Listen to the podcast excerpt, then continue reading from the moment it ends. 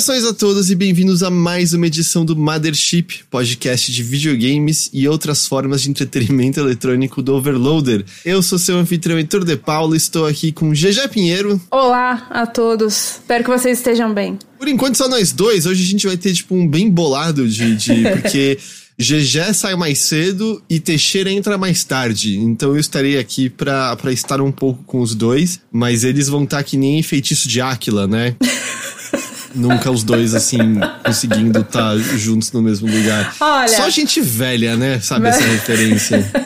eu, eu, eu peguei mais ou menos, mas eu, assim, pra constar, o último episódio foi só eu e o Teixeira. Então, acho que tá equilibrado, talvez. Tá equilibrado. É, né? Feitiço de Áquila é um filme dos anos 80, se eu não tô enganado. Eu nunca assisti, mas eu já ouvi, tipo, sei lá, minha avó e meus tios falando sobre esse filme. Ele não envelheceu tão bem, assim, eu não acho que ele é visualmente tão interessante e tal, mas ele é um filme de fantasia em que tem um casal que é amaldiçoado, em que durante a manhã ela é uma águia e à noite ele vira um lobo. Então eles só Ok. conseguem se ver na forma humana por um segundo no momento que o sol tá se escondendo atrás do, do horizonte, e aí um vira um animal e o outro volta ao ser humano e tal. Tem o Matthew Broderick, criancinha, novo, criancinha não literalmente, mas muito novinho nesse filme. Ok. Era legal, eu acho, mas deve, não deve ser mais tão bom assim. GG, como você tá? Eu estou bem. Pra quem tá assistindo aí ao vivo, só dar um disclaimer que eu não estou na minha residência, como vocês podem perceber. É, estou na casa de Bruno Silva, porque hoje é aniversário dele, né? Então. Parabéns! Parabéns, Bruno! Ele foi comprar, inclusive, uma vela, ele não está aqui no momento. Porque, né, a gente vai fazer um bolinho, cantar parabéns, tudo bonitinho. Por isso também que eu preciso sair um pouco mais cedo, né? A gente tá gravando um pouco mais cedo, eu vou sair um pouco mais cedo e o Teixeira entra um pouco mais tarde, aí... Enfim, ele chega aí pra falar do que ele jogou. Mas eu estou bem, eu estou cansada. Quem não está, trabalhando na nossa área. Ah, mas eu tô bem, eu tô bem. E você, Heitor, como você tá? Tá se readaptando ainda? Tô, tô, né, aos poucos ainda voltando. Eu, por exemplo, eu tenho acordado, em média, 5 e meia da manhã, mais ou menos, Hum, mas antes você acordava tipo que horas? aqui em, aqui em São Paulo. É. Meu horário de acordar é tipo 8 e meia da manhã. Tá. assim. É que das 5 e meia meu corpo tá desperto, tá descansado. E eu falo, ah, eu não vou ficar enrolando na cama, vou levantar. E eu tô fazendo café da manhã, eu vejo o sol nascer, é, dou um trato na casa. Como um bom senhorzinho, eu adorei Um bom isso. senhorzinho. É, eu adorei. Porque me- meu corpo tá tudo, tudo confuso nos fusos, tá tudo, tudo perdido ainda. Mas eu acho que mais uns diazinhos eu, eu me acostumo. E aí essa semana tem sido meio. Ah, dá um trato na casa de novo, né? Botar as coisas em lugar, ver se tá tudo. Ah, comprar coisas. Eu não tinha mais produtos de limpeza, não tinha comida, né? Então eu tive que repor essas coisas e sofri com o preço do mercado. Nossa, foi. Deixa eu te perguntar, tá? Ah, Você passou dois meses lá, né? É, Sim. e aí, quando você voltou pra cá, você sentiu assim que aumentou. Tristeza, Não, sim. sim, é, de tá, só de estar no Brasil, sim. Mas eu digo, quando você foi no mercado, tem muita diferença, assim, da, do- dos preços das coisas. Apesar, é- a- é- apesar de ser uma moeda diferente, né? Obviamente tem que levar em conta isso. Sim, não, e nem levando em conta o fato, né, já que vinho e queijo é barato na Europa. A carne era mais barata lá, porque tem Nossa. subsídio do governo, se eu não tô enganado. Que não faz nenhum sentido, né, dado o tamanho do Brasil e a produção de, é. de carne que a gente tem aqui. Mas não, eu pagava mais barato em carne lá do que, do que aqui. E, e comida vegana lá, imagina então que é bem mais barato também. É, é assim, eu não, não sou um especialista em comida vegana, mas eu sei que vegetariana já era bem mais barato de maneira geral também. Então eu tô. Aí eu tive esse sofrimentozinho. Pô, eu quase perdi o avião pra voltar, mas dessa vez não por culpa minha. Eu tava de boinha lá no portão indicado no bilhete pra, pra começar a, a- a viajar. Aí isso eu já tava no meio do caminho, né? Onde eu ia fazer. Como é que se diz quando você pega outro avião? É, baldeação de avião, esqueci. Não, é ponte aérea. Ponte aérea, conexão, isso, né? Conexão. Tava lá sentadinho de boa, mas aí eu olho e falo, porra, mas falta 20 minutos pra eu embarcar e, e ainda não tá tendo embarque. Aí eu fui lá ver e, ah, não, mudou seu portão. Ah, pô, ninguém me avisou e não tinha nenhum luminoso pra, sabe, você ver ali cancelado, não sei o que lá. Putz. E aí a moça que tava lá atendendo começou a falar, tipo, você vai perder seu voo, você vai perder seu voo, você não vai conseguir chegar no lugar que, que dá. Ela falou, não, mas como assim? A culpa não é minha, tá aqui. Ela, não, mas você quer ter alguma chance, você vai ter que correr.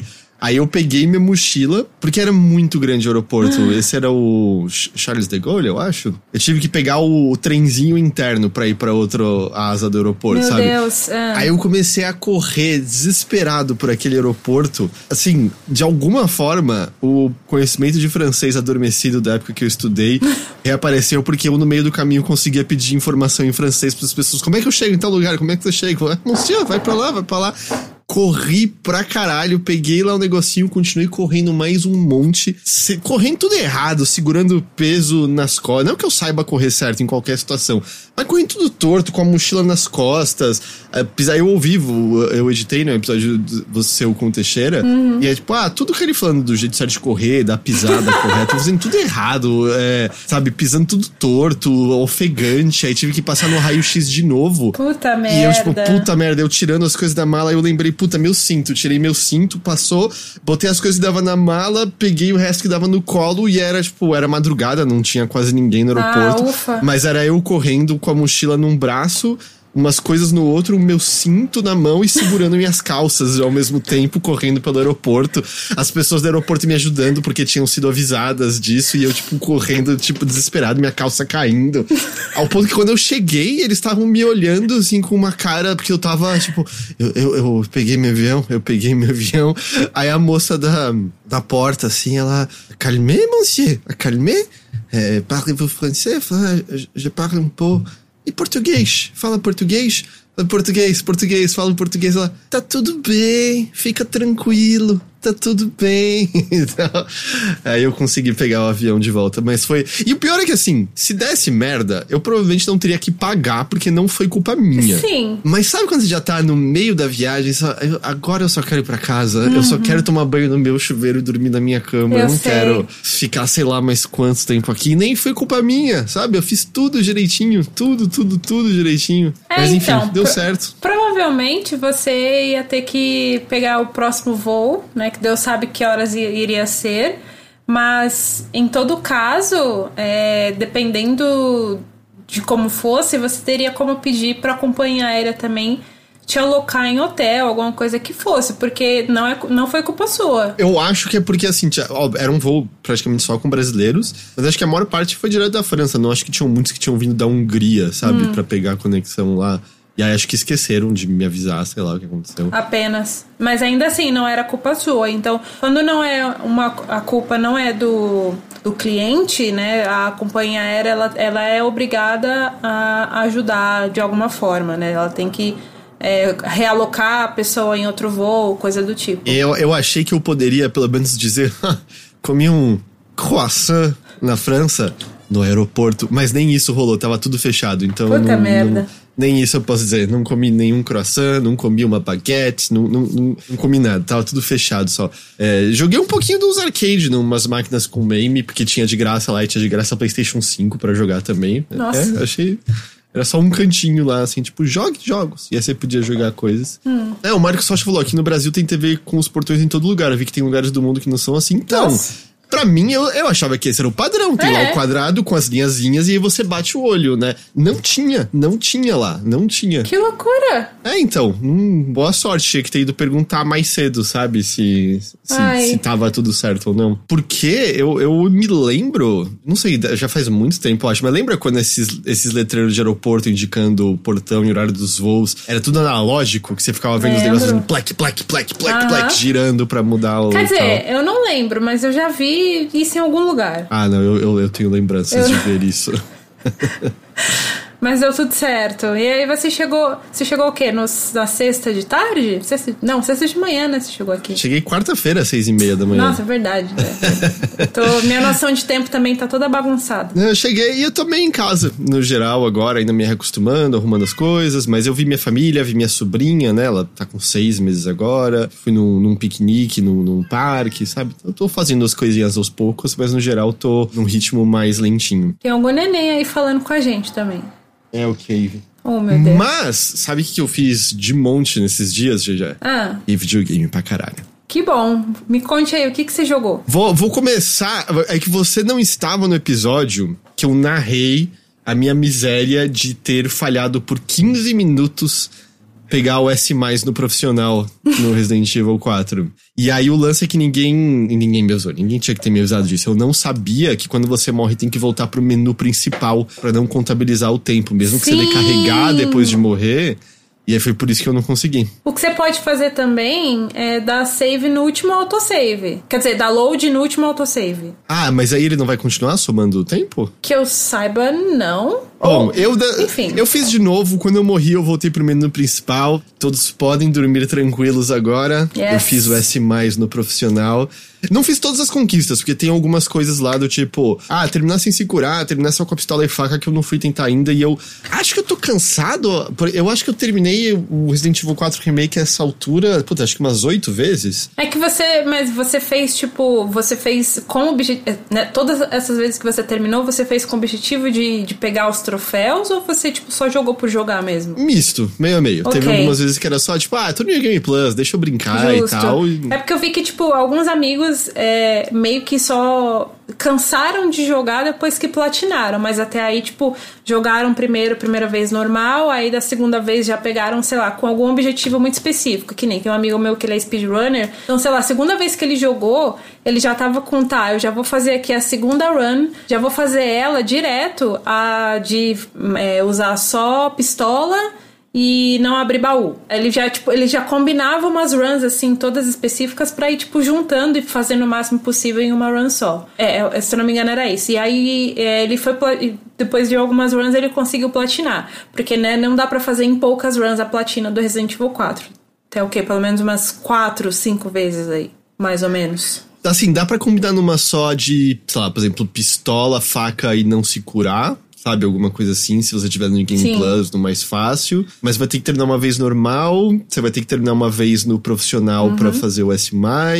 É, e você não vai conseguir, numa terceira tentativa, fazer S no profissional, né? Porque você vai querer fazer S no intenso pra poder pegar a armadura da Ashley. Enfim, tem, Sim. você vai ter que fazer algum- algumas vezes, né? Sim, ou você pode ser muito corajoso e com a Ashley sem armadura também.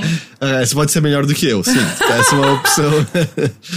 e assim, eu daria pra eu ter pego alguma se eu tivesse me focado, mas eu tava com muito só, eu queria o S mais do profissional. Mas a hora que você perguntou, valeu a pena? É, é estranho, sei lá. É porque me- demandou muita memorização, especialmente na parte da vila, sabe? Eu sabia exatamente onde atirar, onde correr, onde fugir de inimigo e tal. E aí, eventualmente, começou a cansar um pouquinho, especialmente porque nessa última run de todas, eu já tava cometendo besteira e morrendo muito à toa, sabe? E morrer nesse, nessa run, você volta muito, porque você não, não pode salvar muitas vezes. Mas eu não sei, eu tenho pra mim que assim, são poucos jogos em que você está disposto a jogar tantas e tantas vezes, seja por troféu ou só por diversão, sabe? É, e, por exemplo, eu acho que a última, a última vez que eu tive essa vontade de ficar rejogando continuamente um Resident Evil foi quando saiu o remake do 2. O remake do 2 eu gostei tanto que, tipo, não, vou fazer tudo. Aí, às vezes, eu nem queria fazer tudo, às vezes eu só tava curtindo ali, e aí, sei lá, desistia de um certo troféu no meio do caminho, terminava a campanha e era isso aí. Fui jogando, jogando, jogando, até eu cansar. E assim, pra mim isso é um mérito enorme, sabe? De tipo, você jogar tanto, tanto, e várias e várias vezes e uma hora cansar. Mas isso, ainda que você canse, isso demora muito pra acontecer, sabe? É, não, não é que, tipo, estou muito arrependido nem nada do tipo. É só mais assim. Ah, foi legal até uma parte. Teve uma parte que eu me forcei só porque eu, ah, eu já cheguei até aqui, deixa eu fazer isso daqui agora, sabe? É, aí, sei lá, eventualmente no futuro eu tento fazer as outras runs, porque nesse meio tempo saiu o jogo pra cacete. Tem o Zelda aí na sexta-feira, né? Que escolhi esperar, no sentido de que. Todo mundo já sabe, né? O jogo vazou tem mais de uma semana aí. Eu acho que eu nunca tinha visto tantas pessoas que eu conheço, pessoalmente mesmo, que correram pra baixar e piratear um jogo. E não por, tipo, situação monetária, é só porque as pessoas estão muito ansiosas pra Zelda, sabe? mesmo? Muito. Nossa, eu conheço muita gente que tá jogando tem uma semana já. Caralho. Ah, é, é, eu, eu não sou uma dessas pessoas, mas eu também não tenho o, Switch Pro, né? Que é o, que é o Switch alternativo. Não tenho. Então eu não tenho, nem tenho como jogar por esses meios, mas é. Eu, eu, eu não sei, na minha. Particularmente na minha bolha. Assim, tem, tem também um mérito de que eu não estou acessando tanto redes sociais ultimamente. Mas na minha bolha, dentro do que eu pude observar, eu não vi tantas pessoas assim que baixaram. Assim, sem julgamento nenhum. Uhum. É que eu, eu quero, tipo, ah, eu vou fazer bonitinho, eu já comprei. Sim, sim. É, eu vou, eu vou, vou jogar ao vivo pelo menos um bom pedaço, né? Então também seria muito eu fingindo surpresa em ver coisas novas, sabe? Que eu já vi antes que eu garanto que vai ter vários streamers que você acompanha que vão estar fingindo estar vendo coisas pela primeira vez quando estiverem jogando uh, Tears of the Kingdom. Por aqui a gente escolheu esperar também. A gente vai fazer o esquema do cupom lá, eu e o Bruno, pra gente pegar, né? E aí a gente divide o jogo e tal. E aí isso é mais barato. Enfim, só vou poder jogar. Não sei quando, nem quando que eu vou jogar, para ser muito honesta. Porque provavelmente ele vai jogar primeiro. Aí, por enquanto, eu vou ainda estar tá terminando o Fallen Order. E aí eu vou engatar no Star Wars Jedi Survivor, né? Que é, é o meu objetivo. Enfim, não sei quando que eu vou começar a jogar. Provavelmente só daqui a um mês. Eu tô no ponto que uma amiga tava falando, pô, você voltou de viagem, vamos marcar. Ela tava tentando marcar um, um rolê de grupinho. Ah, vamos que tal sábado 13, né? Aí eu falei, olha, eu vou ser muito sincero, você vai me achar um escroto, mas esse é o dia seguinte ao lançamento do Zelda, eu não vou fazer nada fora é jogar isso. Zelda. Eu não vou sair de casa, eu não vou encontrar pessoas. Eu já, eu já estou no ponto, eu vou quinta-feira, acho que passar no mercado e fazer sanduichinhos yes. e deixar prontos. Yes. Pra, pra, pra gente que eu como direito, mas tipo, consigo comer e jogar, sabe? Sei, é, eu sei bem como é isso. Esse é o nível de. Vai ficar de fralda. Não cheguemos a tanto, né? O Switch é portátil, eu consigo levar pro banheiro. É verdade. Plat falou: chamei amigos que não tem Switch para vir jogar Zelda, o jogo single player. Não, mas Zelda de grupinho com as pessoas. Tipo, só ver uma pessoa jogando Zelda Sim. já é legal, mas se o grupinho Sim. der pitaco de. Ou, oh, tenta fazer isso, vai para esse canto agora, pode ser muito legal. Oh, isso é uma experiência muito legal. Foi uma experiência que eu tive na época do GameCube com Resident Evil 4, inclusive inclusive, né? Porque a gente. Eu tinha alguns amigos naquela época, no, no bairro que eu morava, que tinham GameCube. Além, eu tinha também, tinha, sei lá, umas três ou quatro pessoas também que tinham. E aí, quando saiu Resident Evil 4, a gente foi lá, alugou e tal, e a gente foi, tipo, jogando, cada um foi jogando em cada GameCube, sabe? Foi passando primeiro por um, depois a gente zerou no game do outro, depois no GameCube do outro.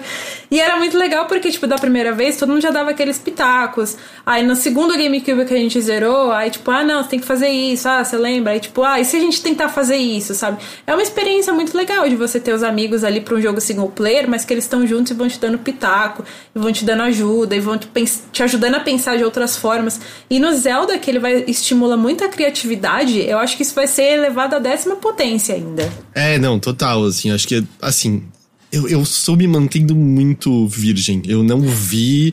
Tipo, eu sei de amigos que estão jogando, mas não quis saber porra nenhuma. Né? Tem gente que liga a transmissão na Twitch e, sei lá, fica uma horinha antes da Nintendo entrar em contato com a Twitch pra tirar do ar. Não tô vendo nada, não tô vendo nada, nada. Eu só vou, quero ver tudo por conta própria. Mas, mas a impressão que dá é essa, né? Que você vai poder, cada um vai poder fazer coisas do jeito que quiser. Cara, eu tô, eu tô tipo G Pires, assim, se eu pudesse. É que eu não estou em situação financeira boa no momento, mas se eu tivesse numa situação boa, eu pegava o Switch OLED de Zelda. Eu tinha pensado em pegar o Pro Controller do, do Zelda. Aí eu olhei minhas contas hum. retornando ao Brasil. não, vai, não vai mais acontecer. Não vai mais acontecer. É, mas tô, tô no ânimo disso. Mas eu joguei outras coisas também, né? Eu fiz o, o S. Eu joguei. Hum. É, é, pouco pro tamanho que ele tem, se eu não tô enganado. Cave, o que foi? Oi, neném. Mas eu acho que eu estou com cerca de umas 10 horas de Jedi Survivor. Olha, e aí, como tá sendo sua experiência? Você consegue me falar sem dar spoilers? Consigo, consigo. Peraí, só. Shh, Cave. Deixa ele falar. O que, que ele quer falar? Ele tá com fome, sendo que eu acabei de dar comida. É esse. okay. A Carol, a minha amiga que ficou aqui em casa cuidando é. deles, ela, ela contou depois assim, ela precisou revelar ele mia querendo comida, então ele ganhou sachê todos os dias. Ah. Aí eu, ah, tá. Então, assim, o gato tá acostumado com sachê. Tipo, sachê nem faz mal, né? Porque tem muita água, é, dizem que é até muito bom. Mas assim, eu não dava todos os dias, sabe? É um. É um... Mas eu acho que ela, ela costuma mal o Cave agora. Será? Será?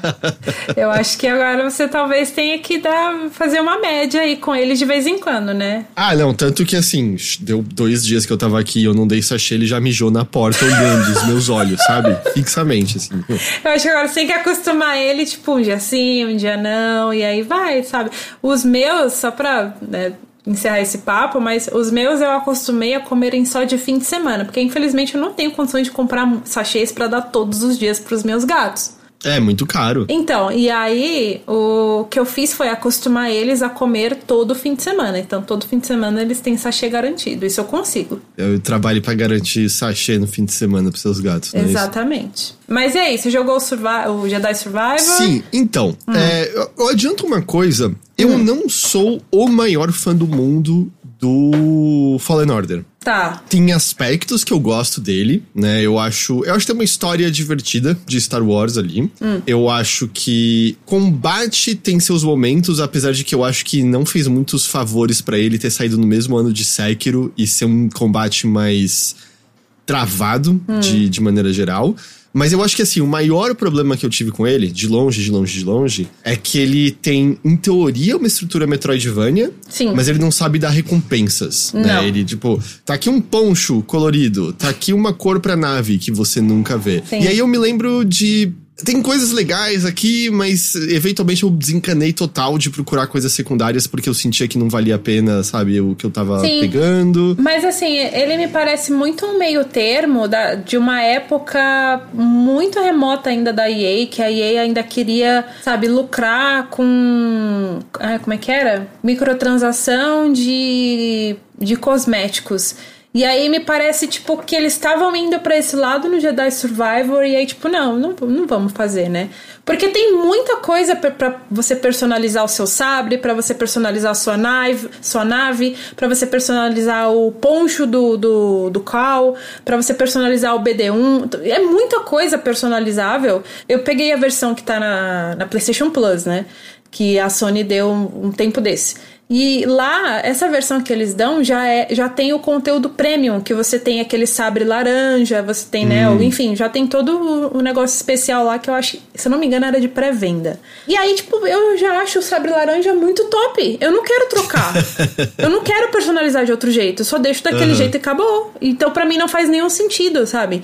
E, e aí você vê que tem tanta coisa personalizável para você coletar que não precisa, sabe? Eu sinto que o Metroidvania. É, eu acho ok você ter algumas coisas de personalizar, mas o que te incentiva a explorar os cantinhos é você ficar um pouquinho mais forte. Mesmo é. que eventualmente, ah, tá aqui mais cinco mísseis pra Samus, que é ah, ok, não faz nenhuma diferença essa altura que eu tenho 200, mas pelo menos é, é um pouco mais de míssel ali, né? E. Eu acho que não só você ficar forte, mas você ganhar novas habilidades para você explorar de novas maneiras os lugares velhos, né? É, é o que me incentiva em um Metroidvania hoje em dia. Tipo, você ganhar habilidades mais, o, o, quanto for possível e o quão diferenciadas elas forem melhor para você explorar de, de, diversas maneiras diferentes. O, um que faz, assim, que eu me lembro de cabeça e que foi um dos que eu joguei há um relativo tempo recente, vai, foi o Ori e o The Will of the Wisps, né? Ah, sim. Que eu acho ele muito bom nessa, nesse sistema, entre aspas, de Metroidvania. É, não, e ele, putz, ele é super livre, né? Você pode uhum. comprar aquele terceiro pulo no ar e pode. começar a fazer sequence ah, break de umas maneiras muito legais. Maravilhoso.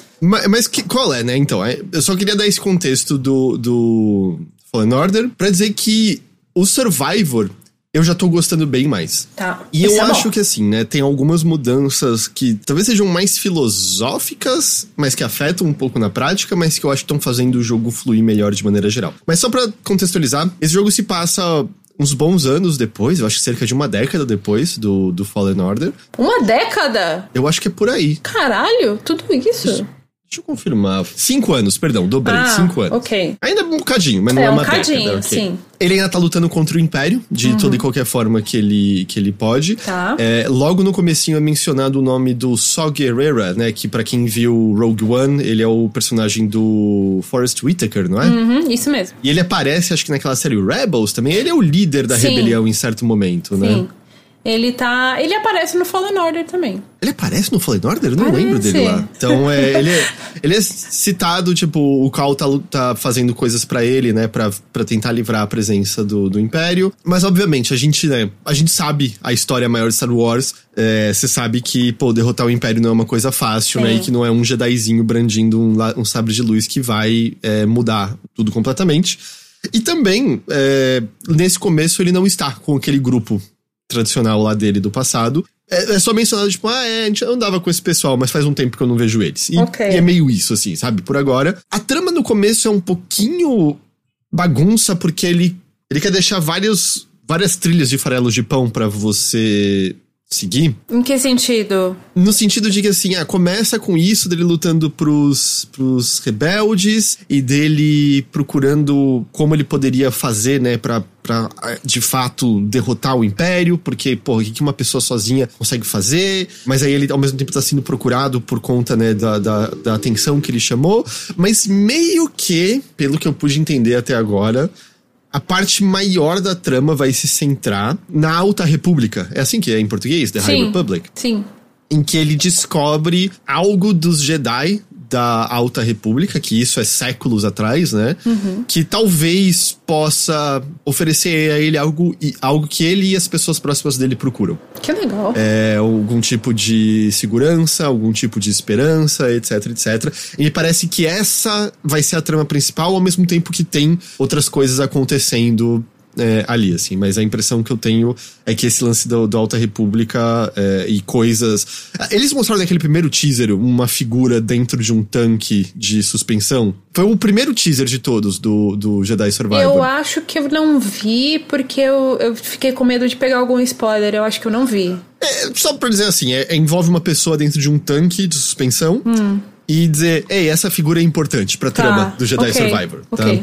E você já encontrou essa figura até onde você jogou? Já, já. É uma das coisas que eu acho que é o que dá início a essa trama meio maior, assim, do, do que vai rolar. Então, não teve nenhum, tipo, grande evento que na hora você tá, cara, ok, vamos seguir em frente, mas acho que o terreno tá sendo muito bem preparado pra, ok, vamos ter umas aventuras de, de Star Wars agora. Legal. E aí, por que que eu acho que o jogo, de maneira geral, tá melhor? O primeiro planeta principal, né, tem um, um primeiro lugar, é em Cor Coruscant. Um Coruscant. É muito bonito. Uhum. Aliás, eu tô jogando no Series X, o que você quer jogar é no modo qualidade, porque ele fica basicamente fixo 30 quadros, porque o modo performance varia loucamente e fica Ixi. ruim demais a experiência. É, e no modo qualidade ele tá bem mais bonito. Porque assim, e não é só no PC que ele tá com problema, né? No PC os problemas são mais severos, mas nenhuma versão saiu impecável. E aí, sim, rodando a 30 quadros, tá show, sabe? Não, não tá tendo problema. Mas você tem esse meio tutorial em Coruscant, Coruscant, e você vai parar num outro planeta. E assim, não é que é um jogo de mundo aberto, mas é um planeta muito maior e mais aberto do que qualquer coisa que você encontre em Fallen Order. Mesmo maior do que aquele primeiro planeta de todos, né? Que ele, ele é mais aberto e expansivo, né? Que você vai pegando as primeiras habilidades de, Era... de acrobacia, né? E, e etc. Zef... Zéfiro? Não, Zefo. Que é onde você encontra, né? O BD-1? Acho que é. Eu não lembro É, se né? é esse exatamente o primeiro, o primeiro planeta do Fallen Order, mas eu lembro que Zefo é um dos que você mais explora. É, que é onde você encontra o legado daquele outro mestre Jedi, que eu esqueci Isso. o nome, Co- Corvi, alguma coisa. Não... Co Cordova. Cordova. Mas enfim, esse primeiro planeta aí da, da, da, da continuação é muito maior. É, Você vai pegar a missão secundária. Rumorei! A gente vai esperar essa mina aqui e ninguém saiu de lá. Você pode ir lá fazer isso? E aí você vai e às vezes vai ter um chefe num, num lugar, vai ter um cenáriozinho próprio e tal. Mas algumas dessas coisas são limitadas pelo seu poder de força que você tem naquele momento, apesar de que o jogo não arranca de você o que você aprende no Fallen Order. Você já, você já tem pulo duplo, você já tem puxar, empurrar, as coisas básicas que é meio. Ah! Né? Você quer ter isso desde o começo já. Nossa, isso me deixou tão feliz, tão feliz. Porque, na moral, não tem uma coisa que eu detesto mais. Que é tipo, sei lá, você tá jogando uma continuação que, que seja, sei lá, de qualquer franquia, e aí na sequência o seu personagem simplesmente esquece tudo que ele aprendeu no, no jogo anterior, sabe? Isso me, me quebra de uma maneira, eu fico extremamente irritada. Então você me falou, você me falando isso me deixa muito aliviada. É, e tem, tem também uma coisa muito específica que eu quero saber, e já vou aproveitar e perguntar agora. O mapa. Dá pra entender o mapa Yes! agora.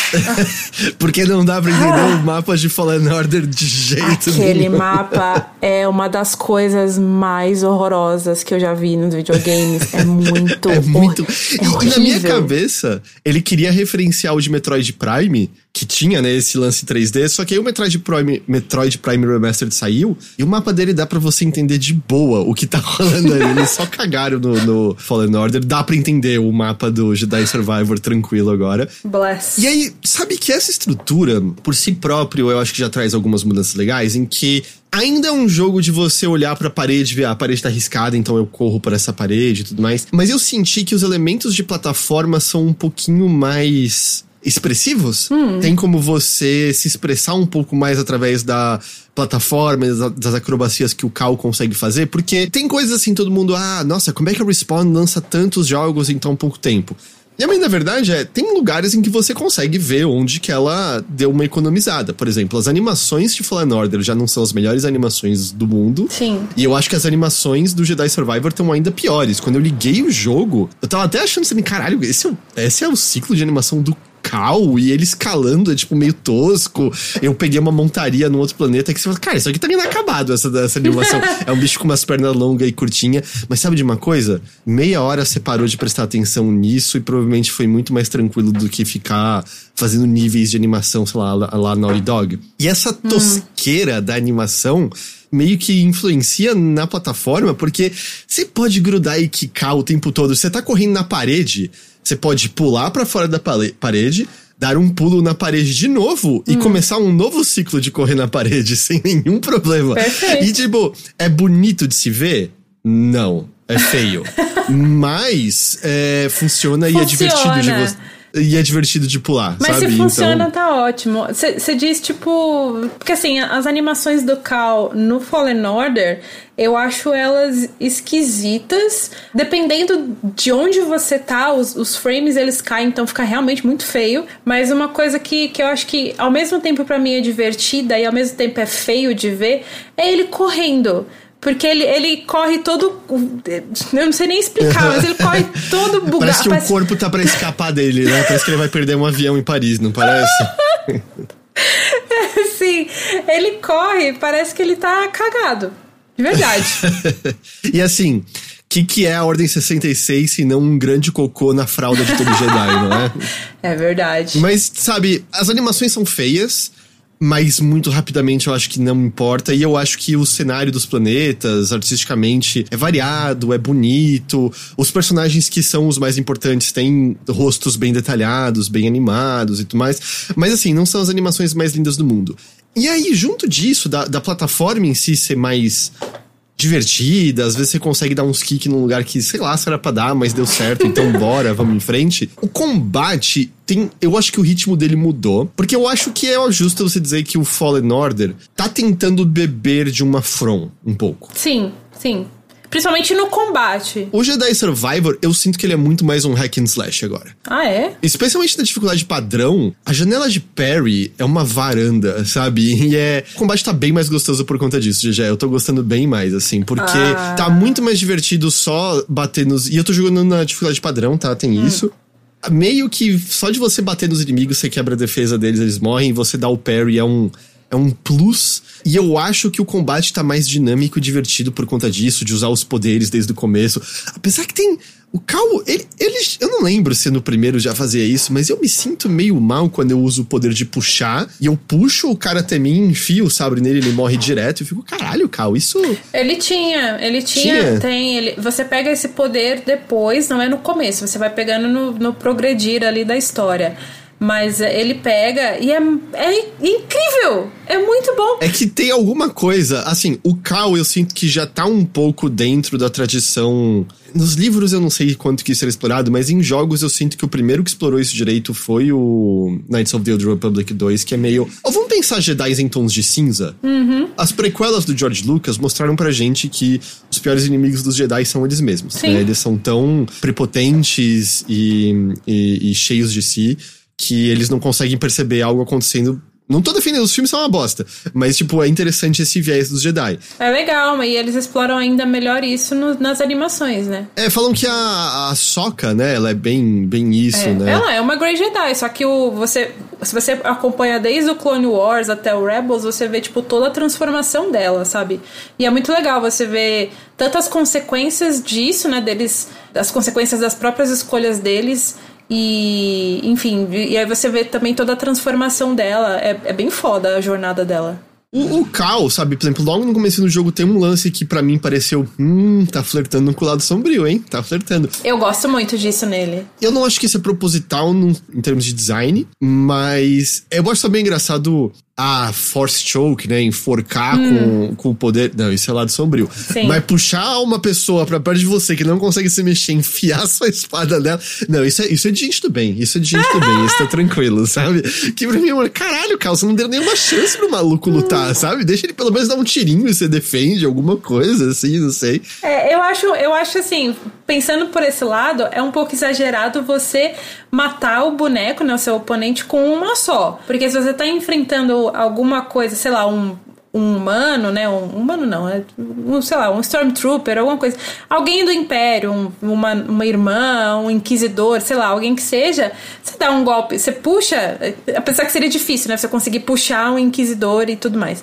Mas vamos supor que, sei lá, o Cal tá muito poderoso, ele já consegue fazer isso. Acho que um golpe desse teria que tirar bastante dano, mas não matar ele, né? É, no, nos Stormtrooperzinhos mais normais, no geral, é, pelo menos Sim. na dificuldade padrão, é um, um hit e acabou. E eu acho que também tem um modo que você liga que toda porrada de sabre de luz é uma só e matou. Até mesmo você, sabe? Então você hum. morre. É o Heaven or Hell, sei lá, de Devil May Cry, sabe? Sim. Assim. E o jogo tem, sem querer, uns momentos engraçados, porque você chega nesse planeta e é um planeta muito. Ele é muito só de flora e fauna, sabe? Não tem civilização, é um lugar meio esquecido pelo Império. E aí tem uma hora que o Cal fala assim: nossa, um planeta absolutamente esquecido pelo Império, pelas pessoas, pelos Jedi podendo existir por conta própria, sem interferência. Só que na hora que ele tava com essa fala ativada, eu ativei uns inimigos que eram só animais do planeta. Então tá o Cal falando, ah, um, um planeta deixado em paz. E eu, uou, uou, cortando uns, uns bichos, me atacando, matando, matando a, a fauna local. Tá mas, mas assim, eu tenho sentido isso de o combate para mim tá fluindo mais gostoso. Tá. Ter já os poderes, né? Eu, você ainda aprende mais poderes depois, é claro, mas ter os poderes desde o começo traz já uma variedadezinha maior, mais divertida. De, tipo, o jogo ainda ama, é claro, deixar inimigos estratégicos estrategicamente posicionados na beira de um penhasco só pra você dar um empurrãozinho da força. Eu não lembro se no, no Fallen Order tinha, e eu, isso eu acho que é ok falar, porque logo no começo você vê, mas os androides das prequelas estão nesse jogo então, também. Sim. E eles são, eles são maravilhosos. Os Stormtroopers são maravilhosos ainda com as falas deles. Sim. Eles ainda têm aquelas mesmas falas, sabe, do primeiro de, pô, eu tô sozinho, fudeu agora, o que que eu faço? Exatamente. Mas esses droidzinhos têm umas coisas muito divertidas em, em relação a eles. E aí eu tenho gostado, sabe, sair para explorar, apesar que eu tô seguindo uma recomendação que vi muitas pessoas darem, que é esse planeta que eu tô mencionando, ele é muito grande, muito, muito grande. E, as pessoas falam, oh, faz meio que o caminho mais crítico dele, e depois volta mais pra frente, porque você vai ter mais poderes Jedi ou mais poderes, ponto, né, pra interagir com diferentes tecnologias. E aí você volta para explorar, porque esse começo você vai encontrar muito beco sem saída. Mas de qualquer maneira, sabe, tá sendo, sendo frequentemente. Ah, deixa eu ver esse bacon aqui. Ah, eu consigo alcançar esse lugar aqui. Tá, pra quem tá ouvindo o editado, que eu vou ter feito alguma magia aqui, é, uhum. Teixeira chegou aqui agora. É, Teixeira, eu já doei para você direito, eu só vou falar um pouquinho mais do Star Wars. Tá sussa. E, e aí a gente pro, pro, prossegue, tudo bem? Claro. Então, GG, mas aí, sabe, eu acho que o combate tá mais gostoso, ele tá demandando menos, mas ao mesmo tempo eu acho que tá permitindo tá permitindo você brincar mais como Jedi, sabe? Usar esses poderes Jedi. Volta e meia você tem companheiros com você que você pode. que dão ataques em conjunto com você contra os inimigos. Oh, legal isso. É, então isso é, isso é bem legal. É, e tem uma outra coisa, né? Você pega o sabre do Darth Maul, né? O, com luz para os dois lados no. O duplo. No Fallen Order, né? Eu não me lembro, você pega outros estilos de luta? Tenho com um sabre de um lado só e tenho dos dois lados, né? Que é o duplo. É, então, no. no... Que eu saiba é só isso, não sei se tem mais, mais pro final. Calma no lá. No Survivor, logo no começo você já tem essas duas e instantaneamente você já pega uma que são dois sabres, um em cada mão. Ah, que legal! Foda. E, e você pode, você deixa dois equipados, mas você pode mudar no meio da luta. E eles têm diferenças boas entre si, sabe? O, o, com os dois, é, você é bem mais rápido. É, você, o pessoal tá lembrando que não tem esse do, do um sabre em cada mão, então, no, no primeiro. Isso é novidade do dois. Mas sabe, você pode mudar aí, dependendo do inimigo, por exemplo, ah, eu gosto de usar dois sabres, ou normalzinho, porque, por exemplo, ah, eu tô lutando contra um bicho grande que eu prefiro causar, eu prefiro ser mais cuidadoso dos meus ataques para poder defender na hora certa da parry. Aí eu prefiro botar o maior que eu dou uns ataques mais concentrados, mas às vezes quando eu tô no meio de vários inimigos eu puxo dois sabres. É, e, e, isso também tra tá trazendo, eu sinto que um dinamismo pro combate é, mais mais interessante. E essa combinação de você ser mais expressivo na plataforma e como você explora, e encontrar os inimigos e não ser meio estou numa situação de combate. Porque o, o Fallen Order, ele, beleza, ele pode não ser tão difícil quanto um Sekiro da vida, mas eu sinto que às vezes eu encontrava alguns inimigos que era, uff, tá sendo meio barreira esse aqui, sabe? Quando aparece algum maluco que você tem que realmente prestar atenção é, no parry na hora certa. E talvez algumas pessoas sintam falta disso. Eu para mim é bem-vindo, sabe? O jogo estar mais leve, mais tranquilo. Tem umas horas nele que me bate uma vibe de um jogo perdido do PlayStation 2, sabe? Na estrutura dele, assim, que mistura exploração, combate, uhum. tem uma certa profundidade boa em todos esses aspectos. Eu não sei. Eu fico, eu fico meio triste de, de, de o Perry já não, ser, já não ter tanto destaque. Porque eu, eu gosto de fazer o parry no. Ele não é o melhor parry de, dos videogames, de longe. Ele, né, tá longe de ser. Mas eu gosto, eu acho muito legal, até porque quando você dá esse parry no Fallen Order, você tira muito mais da barra de defesa do inimigo, né? Isso tá lá, não se preocupe. Ah, ok. Até os inimigos menores, se der um parry, tipo, você tira toda a defesa e você pode executar num só ataque em seguida. É só que me parece menos necessário do que era tá. no Fallen Order, sabe?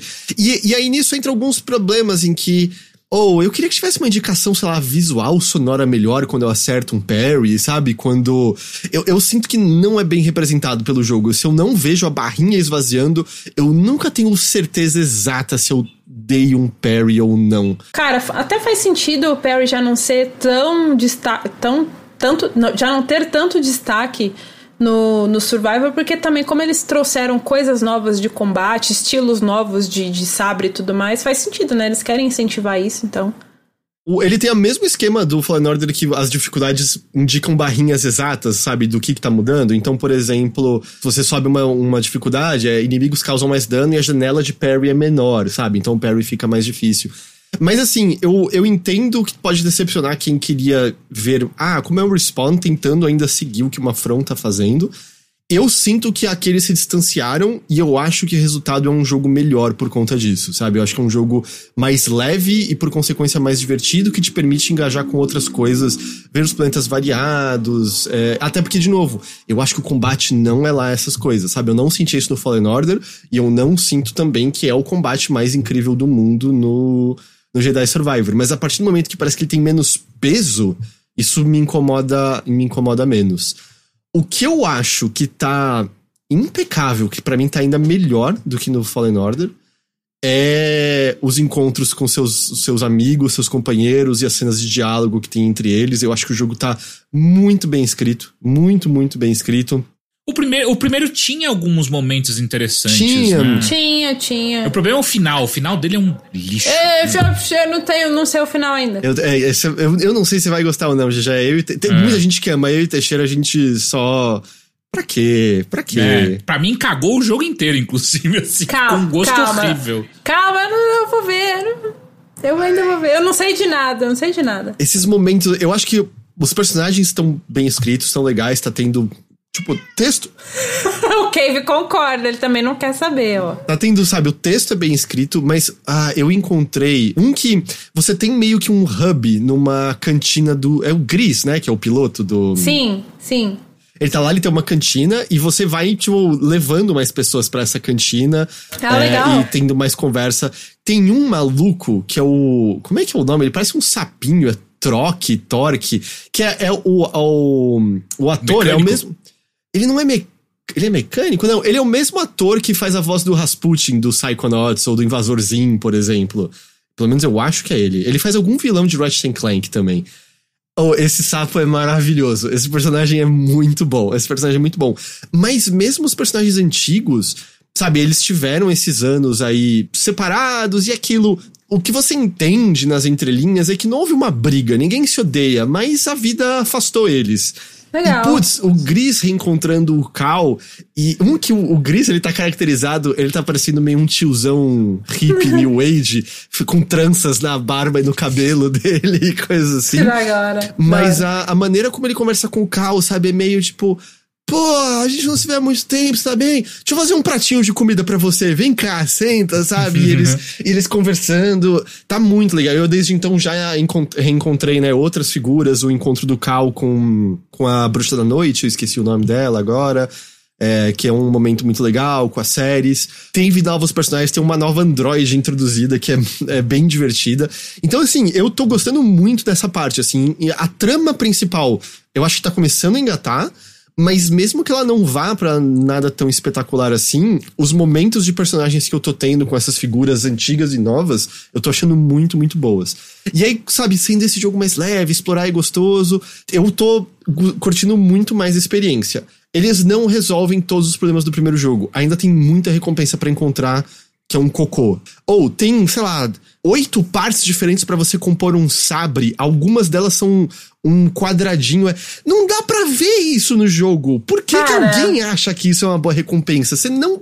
Isso só pode ser, sei lá, cláusula de contrato da EA, porque uhum. não me cabe na cabeça os caras têm que fazer isso de novo. No primeiro nem faz tanta diferença assim, eles trazem de novo pro segundo, caralho, eu não quero isso. Mas, felizmente, é, tem muito mais recompensa que é aumentar o tamanho da sua força, aumentar o tamanho da sua vida. Bless. Não anula as recompensas chatas, mas no geral eu acho que você sente que você tá pegando mais coisas úteis. E mesmo as coisas cosméticas, pelo menos dessa vez elas fazem alguma diferença melhor em vez de ser cor de poncho. Por exemplo, cabelos e barbas pro Cal. Pera, pera, pera, pera. Dá para deixar ele tipo de cabelo azul? Putz, pior que cor de cabelo eu não sei se dá para mudar. Mas no momento eu tenho. O Cal tá tipo com uma barba mais ou menos do tamanho da minha. E é. com o coque samurai aqui em cima, ele tá tipo o, o boy lixo das galáxias. É isso que tá acontecendo aqui. E peraí, tem, tem relacionamentos no jogo ou não? Eu acho que só o que já tá escrito mesmo. No, ah. no, no, não acho que tem escolhas desse, desse jeito, não. Ah, segundo o Isidro, não tem como mudar a cor de cabelo, só estilos de barba. Mas tem mullet para colocar no cal e tal. E no primeiro eu não lembro se tinha isso, mas assim, não que eu ligue, mas as partes do, B, do, do BD1 que você troca mudam consideravelmente o aspecto do BD1. Do, do BD1 tem sim. Ah, tem, já está. Eu não lembrava se era só a cor do BD1. Aí eu ia falar, o cabelo não tem, mas o BD1 tem. É, mas fora, aí ah, assim, tipo, as roupas que você pega para ele também, pelo menos, estão mudando, sabe? São camadas que você pode combinar de diferentes formas, não é só poncho, azul, poncho, vermelho. mas ainda tem as coisas assim, né? De. Ah, eu coletei uma semente para eu plantar no telhado. Ah, mas ah, eles, é. é. bem mais complexo o sistema de, de plantar coisa nesse daí agora. Eu vou te confessar que eu, eu peguei umas sementes, eu plantei lá na nave do Gris. Mas eu ainda não sei o que essas flores fazem. Eu não sei se ela só, só, tipo, só vai me dar mais pra frente ainda. Não, é isso, acabou. É só é um isso, colecionável. Ah. É só pra ter bonitinho a planta da nave. Ok. É Mas. Isso. É, no, no, no, segundo tem mais coisas com essas plantações. Agora você pode tem vasos divididos em quadrantes e você pode ir plantando e fazendo arranjos próprios diferentes eu não vou engajar, eu tô em Star Wars, eu não quero plantar. Eu quero cortar coisas com sabre de Mas é luz. é engraçado, né? Tipo, o que, que eles escolhem para você poder dar uma. dar sua cara, personalizar? Planta. Por que planta? Você tá em Star Wars, exatamente, sabe? Se fizesse um jogo assim, ó, simulador de fazenda em Tatooine. E aí você tem que, tipo, ordenhar o leite azul, tem que se proteger dos do Sand Raiders. É, ah, chegaram os bichinhos vermelhos lá, de capuzinho para negociar. Pô, beleza, eu não me importaria de cuidar da planta ali. Mas quando nesse jogo não é o que eu tô buscando nele. Mas, mas pera, mas é para você montar arranjo tipo Ikebana? Mais ou menos, você planta em. É, imagina o chãozinho do. do sei lá, como é o nome do jogo de fazenda lá? O, o Harvest Moon ou. Stardew Valley? Stardew Valley. É tipo isso, tem vários quadradinhos, e aí você, você peguei, peguei a semente, sei lá, azul pontiaguda. Aí você ah. escolhe os quadradinhos que você vai pôr e a planta vai nascer naquele desenho. Aí você encontra outra semente, você pode plantar em outra configuração e tal. Mas aí, mas o, o, o que, o que nasce ali. Planta. que, e você não faz nada, você olha, você olha. É. Não, sim, é só pra olhar e fazer arranjo, é isso? É, é. isso. É a experiência. Cara. GG, a experiência de ter uma planta em casa. Agora você vai ter uma planta no, na sua nave do Star Wars. Porra, tanta coisa você, sei lá, podia plantar e fazer uma hortinha e ter o que comer, mas não, é só pra você fazer ikebana. Pô, podia ser uma, uma coleção de sabres de luz quebrados que ele vai encontrando e vai montando uma coleção. Pô, ia ser da hora. Eu ia querer ficar olhando minha coleção de sabre de luz, sabe? De empunhadura de sabre de luz. É, isso é, isso é coleção, sei lá, que um inquisidor tem, né? Cada É. Jedi que eu matei, tá aqui. É essa coleção isso, que é. Teixeira quer, ok. É. Ah, mas eu, eu, eu tô achando legal. Eu tô achando legal. Que bom. Eu, eu tava falando mais cedo, Teixeira, você não tava aqui, mas eu sei que você tá no mesmo, no mesmo time que eu, de não ser o maior fã do mundo do, do Fallen Order. Não. Mas eu tô achando que tá bem mais interessante essa continuação. Eu tô gostando mais. Isso me deixa muito animada, porque eu, eu, eu gosto muito de Star Wars e eu estou adorando Fallen Order, então. Vamos ver se você vai ficar decepcionada de sentir o combate menos importante, talvez Eu, ali. É, eu não sei, eu- do jeito que você falou, me deixou menos animada em, em relação ao combate, mas eu, vamos ver, quando eu jogar eu falo. Mas ao mesmo tempo, sabe, você tem mais habilidades de combate. De novo, eu posso estar esquecendo coisas que Fallen Order tinha, mas você tem controlar a mente dos inimigos, eles lutam ao seu lado por algum momento. Ah, tinha, isso tinha no Fallen Order. Tinha no tem. Fallen Order? Nossa, tem, eu tem. apaguei muito o Fallen Order. Tem coisas que você compra, sabe, que você dá uma explosão de empurrão pra todo mundo ao seu redor. Mas no, no Fallen Order, até onde eu joguei, dá pra fazer isso com os, os, os, robo- os robôs. Com o- inimigos humanos, eu não sei. Desse aí É dá porque- pra fazer com inimigos humanos. É porque como robô é o BD-1, né? Você manda é, o o BD-1 BD-1 e, e ele hackeia. Exato. Não, dessa vez você, você total faz o. Esse não são os robôs que você está procurando. E aí o cara. Ah, ele começa a bater nos inimigos. Tá. Que incrível. Mas tá bem legal, tá bem legal. É, e, é, e é isso, jogar no modo qualidade, tá 30 quadros liso. Eu sei que às vezes, né, quando você quer ação, você quer 60, mas em 30 quadros tá de boa, porque o modo performance tava inviável no Series X. Inviável. Nossa, velho, e eu, tô, eu vou jogar no Series X também, né? Então você falar isso pra mim já me ajuda. Eu, eu jurava, poderia apostar dinheiro que a versão de consoles estava muito melhor do que a de PC, mas pelo visto não é o caso, né? É que assim, ainda é muito melhor que a de PC, mas isso fala mais da versão de PC do que da versão de console, esse é o Cara. problema. Que merda. E a questão é, eu quero jogar mais, eu, eu tô gostando, mas Zelda sai sexta, eu tô aceitando que talvez eu nunca termine Jedi Survivor. Ai, Heitor, mas eu não. Ué, sei. normal, normal, normal. Eu acho normal. Mas é que eu tava com vontade. Por quê? Porque eu vou fazer um gancho, porque eu sei que o Teixeira vai falar de coisas aqui também, aí eu... eu... Não, se bem que você tem que ir, já seria bom você falar. Ou você já tem que ir? Não, eu, eu, vou- eu posso falar e aí eu vou, pode ser? Tá, tá. É, Eu, eu, eu tinha eu- depois eu puxo o meu gancho de novo. Todo mundo mentaliza aquele gancho aí pra eu fazer ele depois. Mentalist. Hold, hold the stuff.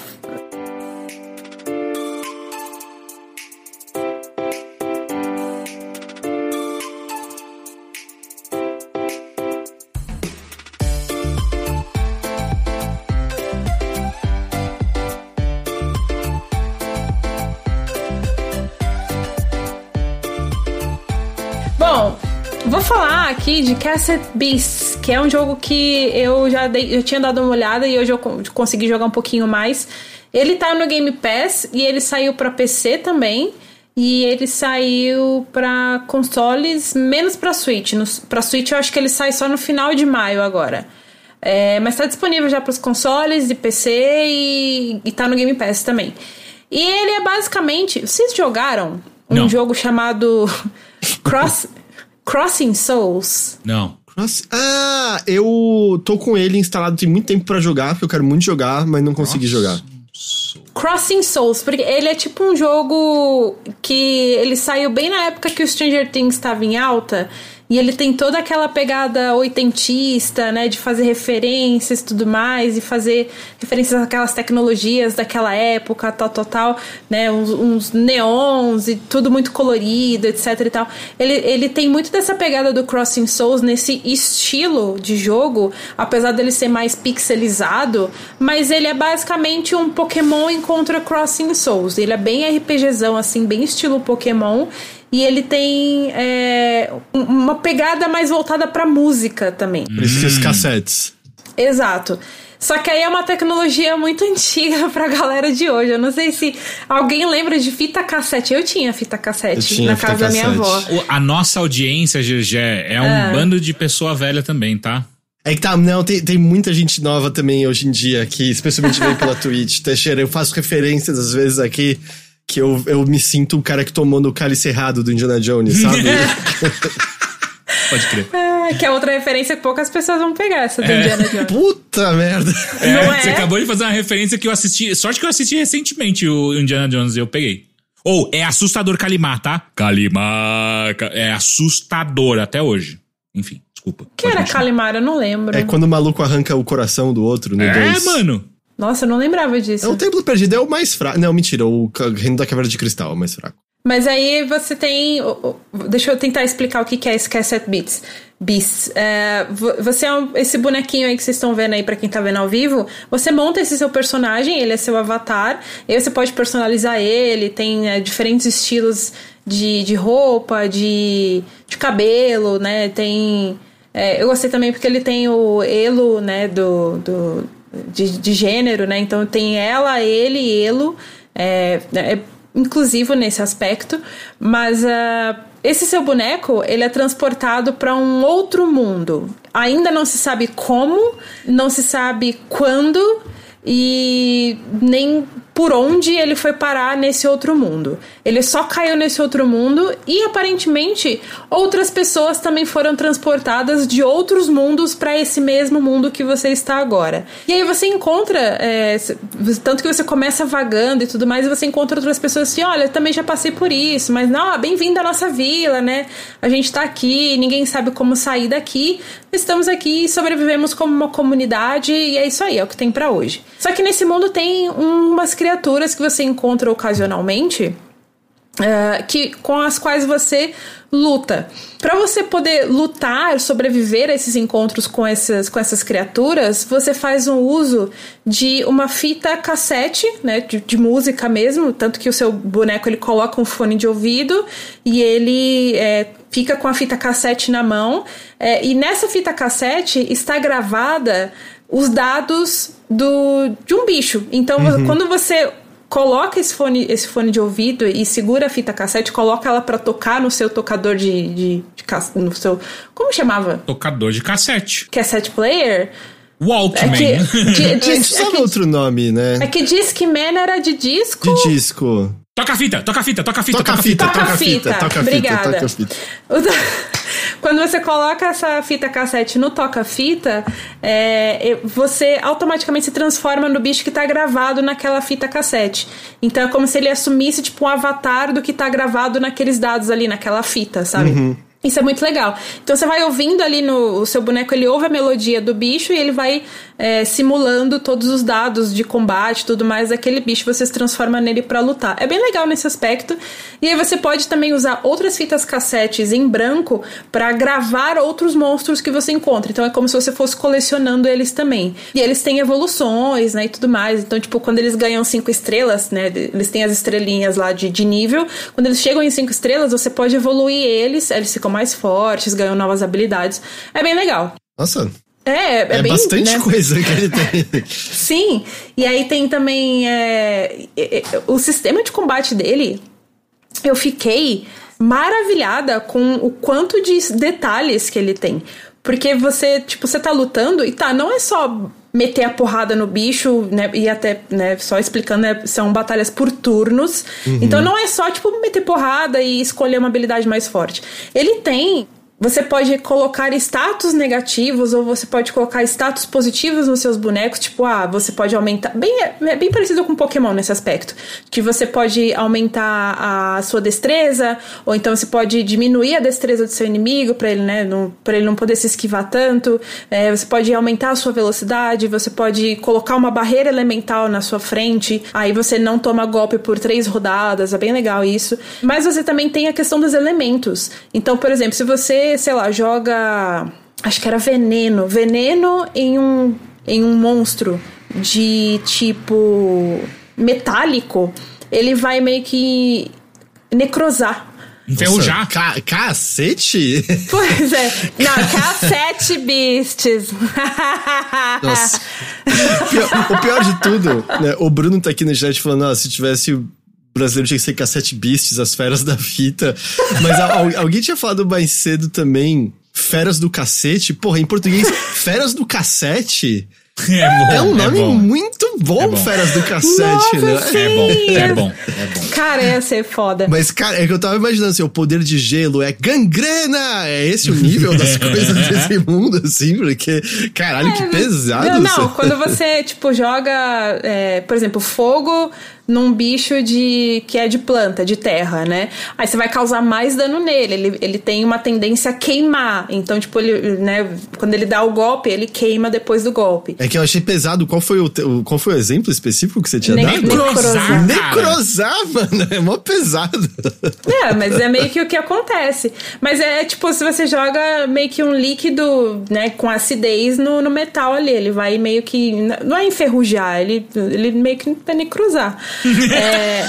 Não é essa a palavra? É porque é, eu não lembro a, a, a descrição que, é- que Enferrujar, aparece. é enferrujar. Não, é, não era enferrujar. Porque eu lembro que eu fiquei tipo, nossa, como assim? Que, como assim acontece isso? Mas eu não Porque lembro, eu não lembro. necrosar é, é, é só coisa biológica, se não me engano. Ah, então não era necrosar, eu falei errado. Ah, mas, mas vai saber se esses bichos só parecem que não são biológicos, mas são. Corroído. Obrigada, André Rogério. Corroído. Corroído, porra. Necrosado. Eu falei Caralho, completamente errado. Obrigada, André Rogério. Enfim, ele é. Co... Até vermelha, fica com vergonha. Esses, bu- esses bugs são bons, né? Bug, bug. Eu tava muito assim, ah, beleza, escolhi do jogo, mas nossa, é bem pesado. Necrosei seu braço na batalha. Tipo, caralho. Não, é que ele corrói. Ele, ele, você corrói o bicho de metal. E quando você joga gelo, eu acho que isso vale meio que pra todos. Mas se você joga no, no bicho de fogo, obviamente ele tem um dano né, maior. Mas se você joga tipo inimigos que não são tão afetados assim por gelo, ainda assim eles ficam mais lentos. Tipo, a velocidade deles diminui, sabe? Porque você tá atacando gelo no bicho, né? Então, tipo, eles, ele tem todo um sistema de é, vantagens e desvantagens dependendo do, do bicho, né? Do, do, do tipo do, do monstrinho. E é muito. Eu acho, eu achei isso muito legal. Outra coisa também que vai lembrar a galera um pouco de Pokémon e Digimon são fusões. Dá pra você fazer fusões, mas você não faz a fusão entre os bichos, você faz a fusão entre os personagens. Hum. O que que acontece? Você tem uns companheiros, né, que são meio que os seus amigos, né? Eles te acompanham durante a viagem. Até onde eu joguei, você só pode ser acompanhado por um outro boneco. Não sei se, dá, se depois abre outro slot pra você ser acompanhado por dois. Enfim, não sei se dá pra aumentar a, a sua equipe. Mas ah, você é sempre acompanhado por um boneco, tem sempre um outro companheiro ali contigo, ele vai te ajudando nas missões e tudo mais, e ele também te ajuda nas batalhas. É, e aí, o que que acontece? Quando você leva muito dano, você tem uma barra ali no, no canto que ela vai enchendo conforme vocês vão levando dano. E quando ela chega no máximo, você pode fundir os dois. E aí, dependendo do, da fita cassete que você tiver equipada é, no momento ali, vai, vai criar fusões diferentes, né? Ah, que E- da hora. isso é muito legal. É, é, e é assim, a história ela é bem loucura, assim, é um outro mundo. É meio Isekai, né? Você caiu em outro mundo, tem uns bichos e tudo mais, e tem muita galera que veio de outros mundos ainda diferentes. Ah, não é que todo mundo veio da, da Terra e foi parar ali, assim. Pois é, tudo, ele dá a entender que, tipo, ah, essa menina que te acompanha logo no começo, ela veio de um outro mundo. Aí você vai encontrando outros personagens que, tipo, parece que eles vieram de outros mundos também, sabe? Não é mesmo o mesmo que você veio. Já respondendo uma, uma coisa que perguntaram aqui, sim, ele está totalmente em PTBR. Inclusive, o, o nome dos bichos, eles são. é, eles foram localizados que- porque eles têm, tipo, nomes muito engraçadinhos, assim. Tipo, esse bichinho que vocês estão vendo aí, pra quem tá no ao vivo, que é esse morceguinho, ele tá com pula-mola, alguma coisa assim no, no PTBR. então eles traduziram assim pra ficar bem engraçadinho, mas de acordo com a localização é, original ainda. Então, quer dizer, com o idioma original. Mas assim, ele tá todo em PTBR, eu gostei demais dele. Ele não tem dublagem, né? Ele é bem simplesinho nesse aspecto, mas ele tem bastante texto. E você tem essas explora você tem explorações, tem a missão principal, tem a side quest também que você pode pegar com o pessoal da vila. Você vai abrindo o mapa geral aos pouquinhos, né? Você vai abrindo todos os quadrantes aos pouquinhos conforme você vai explorando. Até onde eu joguei, a, a, história é, tá, você tá nesse mundo, você quer arranjar um jeito de voltar para casa, e aí, num, enquanto você tá fazendo, ajudando a, a, primeira, a sua primeira companheira numa missão, você né, decide ajudar ela, e aí vocês encontram uma passagem subterrânea em determinado momento, entra ali e eles encontram um bicho que a menina chama de arcanjo. E esses arcanjos, eles são tipo seres primitivos desse mundo e tudo mais. É, só que você encontra um deles que já tá muito ferido. Eles são muito poderosos, só que o, esse primeiro que você encontra, ele está, tipo, extremamente ferido, ele tá quase para morrer. E aí elas vão lá e, tipo, né, você engata numa luta ali com elas. Só que, como você se demonstra muito forte para esse ser, ela meio que fala: olha. Não é bem verdade que falaram para você que não tem como sair desse mundo. Tem sim. Hum. Aí você vai seguindo essas pistas, então, tipo, meio que deixa implícito, até onde eu joguei, que você tem que encontrar outros arcanjos para ver o que, que eles podem te dizer sobre como sair desse mundo. Você tem que matar todos os seus amigos. Não sei. Você Ou... tem que matar Deus, né, cara? Se você encontra o arcanjo, logo, logo o último boss é Deus. Provavelmente. Assim, por ser bem inspirado em RPGs, eu não duvidaria que seja isso, né? Essa é um bom. Assim, é aquilo, se você não tem ideia no que apostar, essa é uma aposta com uma chance boa no geral. o último, o, o, o, o pré-boss é o Padre Marcelo Bombado. Não, esse é o chefe secreto, mais difícil que o último chefe. Talvez. Ou oh, o bicho tá grande, hein? Puta que pariu. Ele tá, tá gigante. Mas é isso, voltando ao Cassette Beats, eu gostei bastante. Ele foi. Ele tá sendo distribuído pela Raw Fury, né? Que já é conhecida aí da galera. Mas ele foi desenvolvido pelo Beaten Studio, que eu não conhecia até então. E, enfim, acabei conhecendo por conta do Cassette Beasts e, enfim, estou gostando muito. Eu joguei, não joguei o suficiente dele ainda para ter algum plot twist de história ou coisa do tipo, mas o que eu joguei dele já me deixou, tipo, intrigado o suficiente para querer jogar mais, sabe? Inclusive nessa questão do de você coletar os bichos, né? De você colecionar esses bichos, os monstrinhos, fazer as fusões, deixar eles mais fortes, evoluir eles para outras formas, tudo mais. E tem toda essa esse quebra-cabeça aí de não é, é quebra-cabeça, esse Joaquim Pô, esse Joaquim Pô da é, do, dos tipos deles, né? Que um é mais forte que o outro, o outro é, necrosa. Caralho. Não, corrói, gente, corrói. Gangrena. Gangrena, né? Não, mas enfim, tem, tem tudo, tem todo esse sistema aí de Joaquim Pô que é muito interessante. E assim, não, eu vi o trailer desse jogo e não me parecia ser tão complexo assim, sabe? Então eu fiquei positivamente surpresa quando eu comecei a jogar e vi que ele tem muitas ideias interessantes e que combinam tão bem. E eu gostei bastante do visual dele, né? Ele parece inspirado, sei lá, nos Pokémon mais originais, né? Especialmente como ele era, sei lá, no GBA. Que só me faz pensar, poxa, é. não era uma Game Freak que continuar seguindo o caminho da pixel art, sabe? É, hum. Em vez de, de seguir pra onde seguiu. Mas, enfim, eu acho que nunca saberemos. Mas eu, eu achei, nossa, eu fiquei, fiquei bem interessado. Ele. É, você tá. No Steam tá barato? Você sabe se tá jogando aonde, aliás? Eu tô jogando pelo Game Pass mesmo. Ah, ah. Bom, perfeito. Melhor ainda. Não, então... Não, mas eu, eu falei no comecinho que ele tá no Game Pass. Ele ah, saiu para cons... ele, ele saiu para consoles, menos Nintendo Switch. Nintendo Switch vai sair ainda no final de maio, mas tá para todos os consoles já e no Game Pass e no PC. Entendi. Desculpa, passou, tinha passado por cima. É bom que aí eu fico feliz de novo, aqui descobrindo informação. Ó, oh, o Pedro tá Yue aqui me corrigiu que para pro console Xbox vai chegar depois, mas ah. o tá, tá no Game Pass de PC. Cassete Beasts, então. Feras do cassete. uh, Perfeito. GG, como é que tá seu horário? Eu vou sair.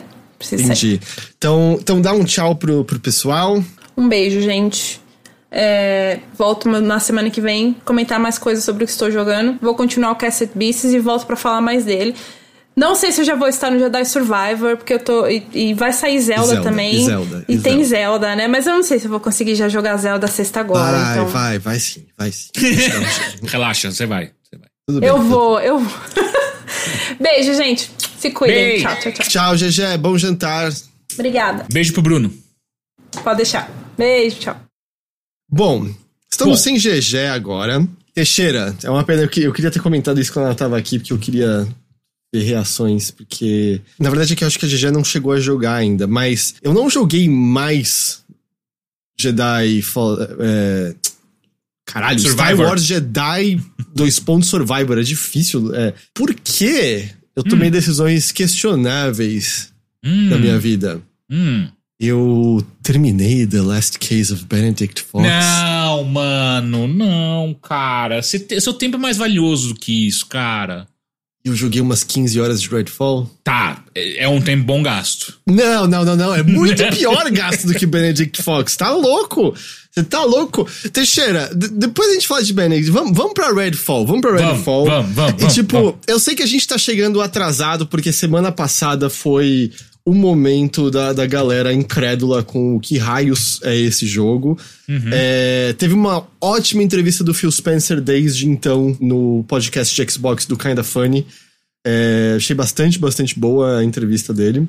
Algo relevante? Não assisti. O que ele fala ali muito é de que a Microsoft não se envolveu nesse projeto e que ela deveria ah, ter se tirou o envolvido. cu da reta. Olha, isso não, não tá comigo, hein? Na verdade, pelo contrário, ele assumiu responsabilidade, como o Ícaro falou, tipo, dizendo, a gente deveria ter feito mais, entendeu? A gente, Hum. tipo, a Arkane não parece que tá em perigo nem nada do tipo por conta disso agora, assim, foi um, um tropeço ali. Mas, vamos lá, assim, só pra deixar bonitinho aqui, Redfall, novo jogo da Arkane Austin, né, que é o Arkane que fez Prey, durante tanto tempo, né, sem definir exatamente o que, que é esse jogo, o que, que não é esse jogo, ele é Borderlands com um mundo mais aberto e resquícios, vestígios Hum. de outras ideias que talvez o jogo tenha tido no passado e que não restou nada delas agora, Hum. como eu colocaria. Acho que tá justo. Porque basicamente é, você escolhe um de quatro personagens, eu não sei se eles vão lançar mais depois, eu acho que sim.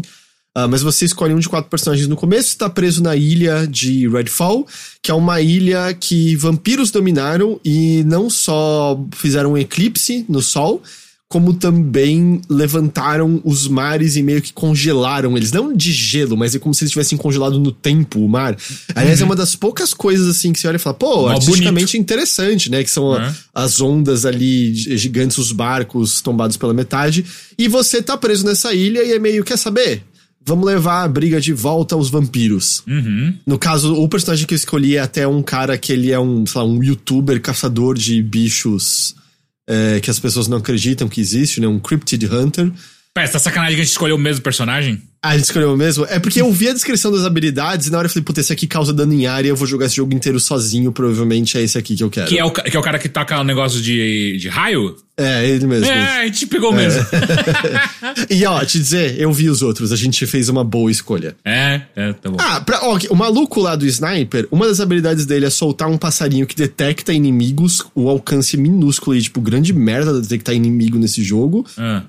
A nossa movimentação, pelo menos, você pode, tipo, subir nos lugares. Tem um outro que só faz um trampolim e é tipo. Pra que você não serve pra nada o trampolim. É, total, é total feito, tipo, são personagens que só funcionam se você estiver jogando de galera. Mas vamos lá, qual é a estrutura desse jogo? É um jogo de tiro em primeira pessoa, cada personagem vai ter três poderes, né? Dois poderes básicos, um que é mais pra movimento, ah, e aí um ult, né? Que você tem que matar vampiros ou fazer algumas outras formas pra poder recarregar. Mas a maior parte da ação vai ser trocando tiro, né? Metralhadora, escopeta, pistola, etc, etc.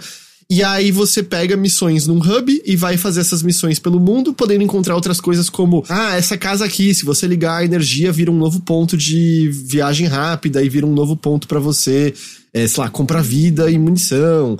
Ah, essa casa aqui tá marcada. Ah, e que isso significa? Não sei, o jogo não explicou até agora. Você já reparou isso? Umas casas que do nada, tipo, ah, tem uns dentes aqui, aí você entra e mata um vampiro diferente. O que, que você ganhou? Nada. Não sei, o jogo não explicou nada. Você, ah, Cara, ok. você ganhou a diversão de enfrentar um vampiro diferente.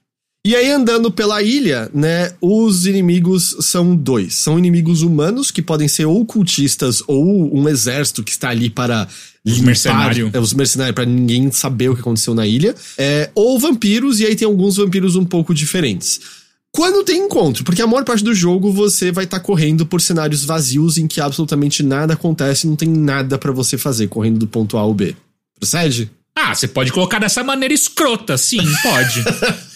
Mas é, não tem nada acontecendo na maior parte desse jogo. Aí Não, quando você tem, encontra inimigos, os inimigos mais difíceis do jogo de longe, vamos ver se você concorda comigo, são os humanos, porque eles a mira deles é hit scan e eles te acertam numa distância insana. Ainda mais um quando você dano. encontra aqueles filha da puta que tem um monte de, de turreta em volta. Uhum, Porra, vai tomar no cu esses caras, velho. O sniper, o sniper é ridículo, É. você não sabe de onde ele tá vindo, sai tipo quase sua vida toda num tiro só. Eles acertam muito o tiro em você e assim, aquelas coisas que ficam, tá, eu acho que isso era pra ser co-op, porque aí uma pessoa poderia me ressuscitar, porque eu morro direto nesse jogo, mas até onde eu pude perceber tem zero consequência morrer. É, é, é, é, a consequência é, você vai se você não tá num, num bagulho perto, você vai ter que andar pra caralho até você voltar onde você tava. E os vampiros são idiotas, porque tudo que eles fazem é correr em cima de você pra te bater.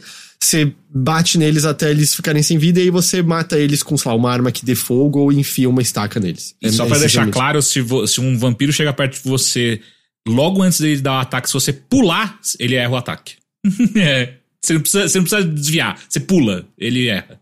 Ah, Segundo o Isidro, quando você morre, você perde dinheiro. Então, não, zero Bom, eu não sei pra que, que serve dinheiro também, então tudo bem. Ah, não, é verdade, dá pra comprar uns negocinhos. É. Munição, vida e supostamente arma, mas por que que você iria comprar arma? Tipo, tem mais que o suficiente dado pelo jogo pra você. Hum. Ah, e aí, de vez em quando, tem uns vampiros especiais que parece que os designers olharam e falaram assim, oh, como a gente pode fazer com que isso aqui seja o mais chato possível?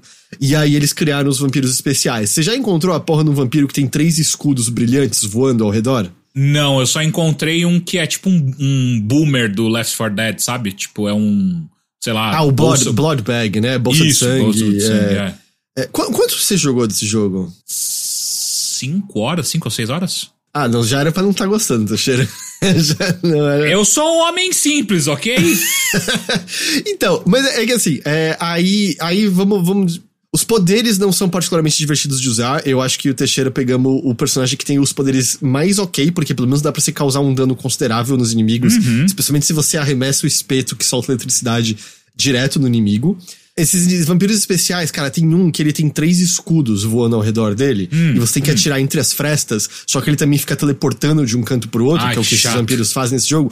Então você tem pouco tempo pra atirar entre as frestas antes dele portar e parar em outro lugar. Ah. É insuportável, é insuportável. Mas é aí tá, muito daí eu descobri, eu descobri rapidamente a arma mais forte do jogo até o momento, que é o lança-estaca. Lança estaca é o que eu uso pra matar vampiros também. Mas ainda assim, cara, é, é só meio cansativo. E aí a estrutura desse jogo é: você vai pro hub, pega a missão, vai fazer essa missão, completa a missão, volta pro hub, pega mais uma. Até que eventualmente, eu já fiz isso, você faz todas desse mapa e você vai pra um novo mapa. Ai, porra, tem um segundo mapa. Ai. Eu acho que tem um terceiro, eu tô terminando Ah, o não, segundo. você tá de eu acho que- sacanagem, velho.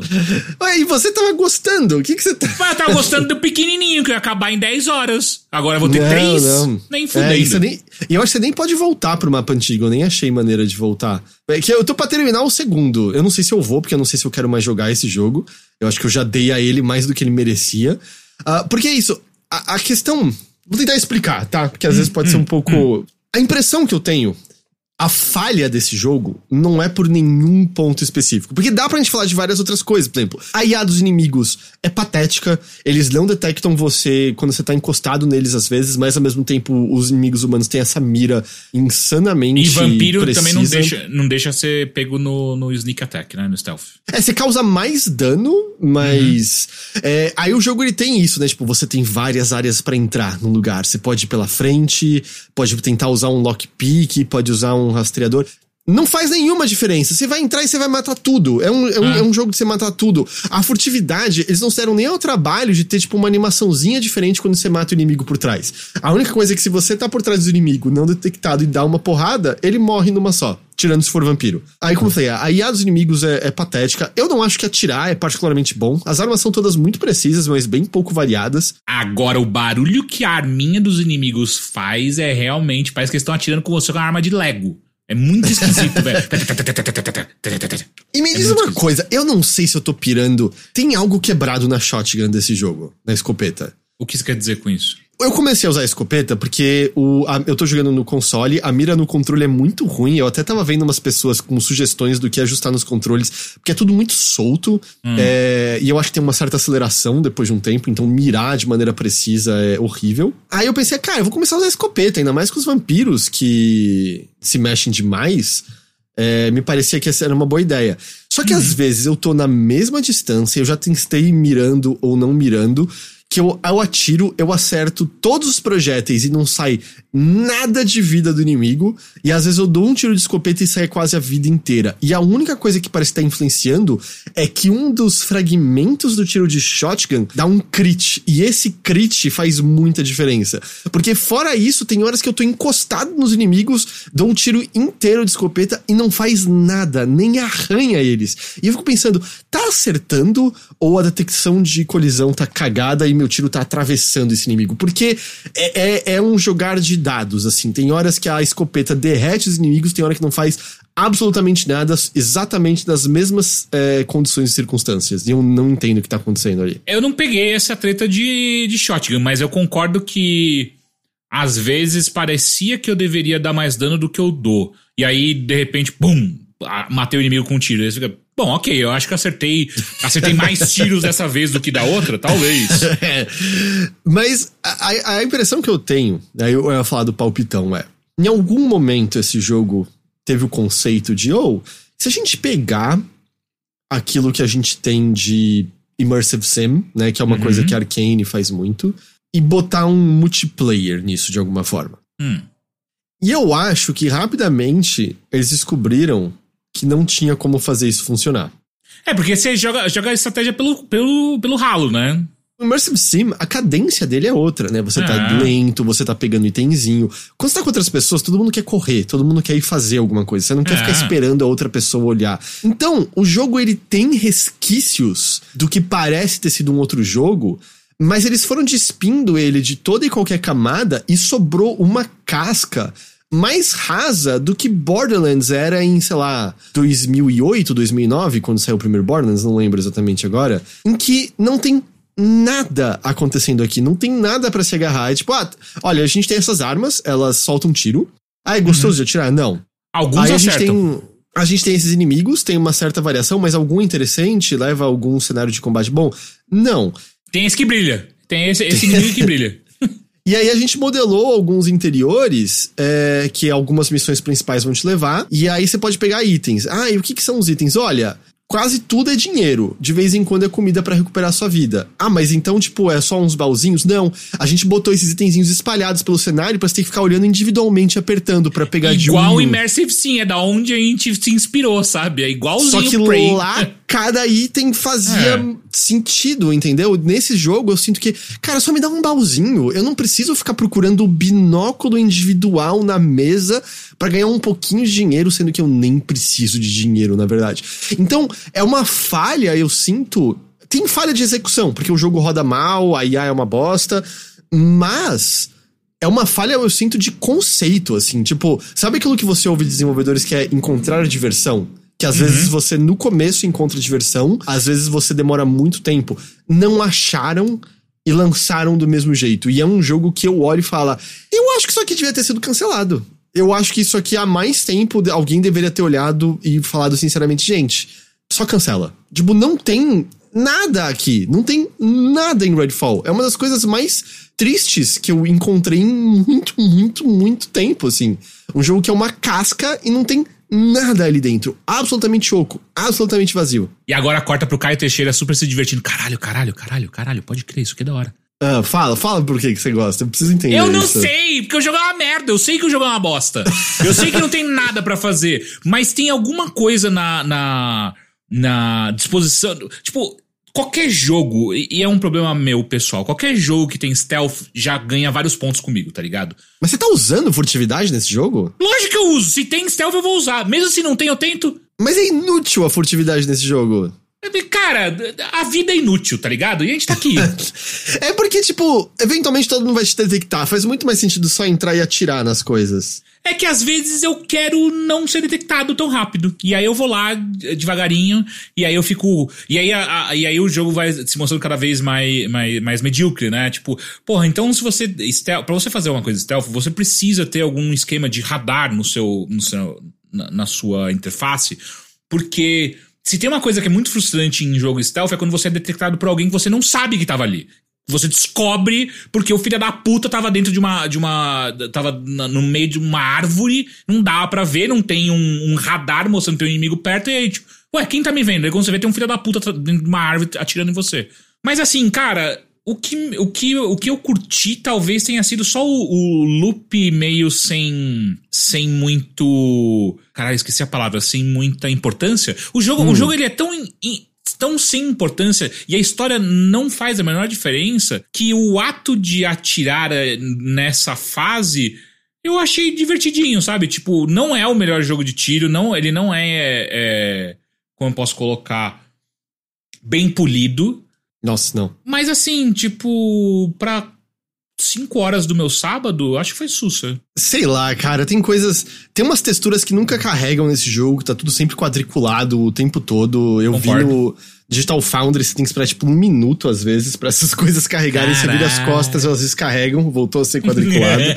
você percebe que nas arenas de combate tem espalhado assim, tipo sei lá, gasolina no chão. Aham, aham. Um negócio. E eu fico. Quem vai usar isso? Qual é o cenário de combate que isso aqui alguém tenta estrategizar? Porque você só dá tiro, é mais fácil matar as coisas de uma vez. Nunca dá para pensar dessa maneira estratégica. Eu tentei fazer isso no primeiro vampiro. No primeiro vampiro eu tentei usar, porque você desce no porão. E aí a primeira coisa que aparece é uns tonel de, de, de uns galões de, de gasolina. E aí eu fiquei, caralho, mano, o vampiro vai ser um cu, né, cara? Vai ser meio treta de matar. Aí eu chamei a atenção do inimigo, quando ele veio, eu explodi o bagulho de fogo, que deu um dano bom. Só que daí, quando eu, eu encarei de, de frente o, o vampiro, eu falei, tá, agora não tem escapatória, né? É, é, é, no tiro. E aí eu dei um tiro de escopeta e matei ele. Falei, é, não, não tem nada de especial no, no, no nos vampiros em si. Você, é. tipo, vai matar os montes depois. Mas eu fico isso assim, tipo, cara, isso aqui pertence a um outro jogo, essas armadilhas aqui, sabe? Eles talvez já tenham tido alguma ideia em algum momento Uhum. Que, ah, era um jogo com outra cadência, os vampiros eram mais fortes e beleza. Às vezes era PVP, sabe? Sei lá. Sei lá. Ou pelo Porque eu, eu esperava, o que. Até ficar mais claro o que, que era o jogo, eu tava achando que era um rolê meio Left 4 Dead, sabe? Tipo, vai ter os jogadores que vão de vampiro, vai ter os jogadores que vão estar de caçador de vampiro, e aí é esse o rolê, saca? Mas não. E, e, aí, ao mesmo tempo, chamamos previews dizendo, ah, é tipo Far Cry 2. Olha, a única maneira que? desse jogo ser parecido com Far Cry 2 é se você nunca jogou Far Cry 2, assim, nunca, não tem não nada aqui, não é. tem nada, nada, nada. É, mas sabe, parece meio essas armadilhas no ambiente, você fica, cara, isso isso era de outro jogo, e tá aqui ainda, porque ocasionalmente talvez se atire alguma coisa exploda. Mas não parece que combinem nada com a cadência da ação que tá aqui.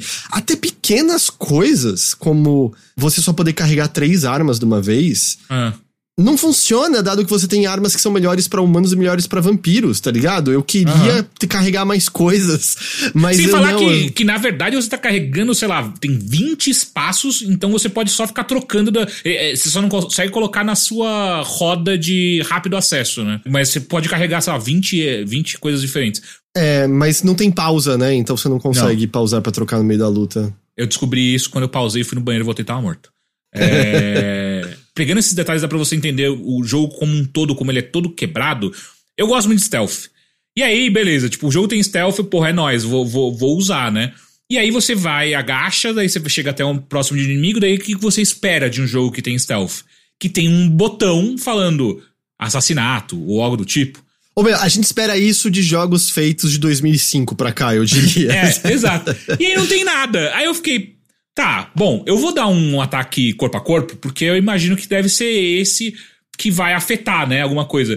E aí você dá o um ataque corpo a corpo. Só que o ataque corpo a corpo, ele não muda porque você tá perto de inimigo que você vai dar um hit ataque. Então um barulho diferente, uma animação é, não, diferente. ele só faz o mesmo movimento que você faria se você tivesse dando, saindo no soco com alguém. Ou seja, eu tô lá com a minha escopeta, daí eu dei o botão de, de é, ataque melee, ele dá uma cotovelada, e aí eu tava agachado, então eu dei uma cotovelada no cu de alguém, e a pessoa morreu na minha frente. E aí não mostra nenhum barulho, não fala nada. Eu falei, mas peraí, será que eu matei por conta da porrada ou foi o susto que matou? A pessoa? Não, e, não sei. e esse, a falta de, de feedback, eu sinto que, por exemplo, às vezes tá em missões, ele é péssimo pra indicar você do que você tem que fazer quando você completou um objetivo e o novo objetivo é em outro lugar. Sabe, às vezes eu tô indo coletar alguma coisa e eu encontro. Cadê o outro? Aí eu olho, ah, é em outro lugar do mapa, mas não tem uma mensagenzinha avisando, sabe? Tipo, completado parte 1 de 2, vá para lá agora. É. Tem um radar ali em cima indicando norte, sul, leste, oeste. Ele não indica inimigos quando eles estão é, perto de você, sendo que isso ajudaria você ter uma noção, sabe, ao seu redor. Não tô dizendo que você marcar tudo, mas põe um pontinho vermelho quando tem literalmente alguém atirando em você. Tanto que, pra mim, o que eu tenho feito direto agora é quando eu entro num lugar, eu dou um tiro aleatório.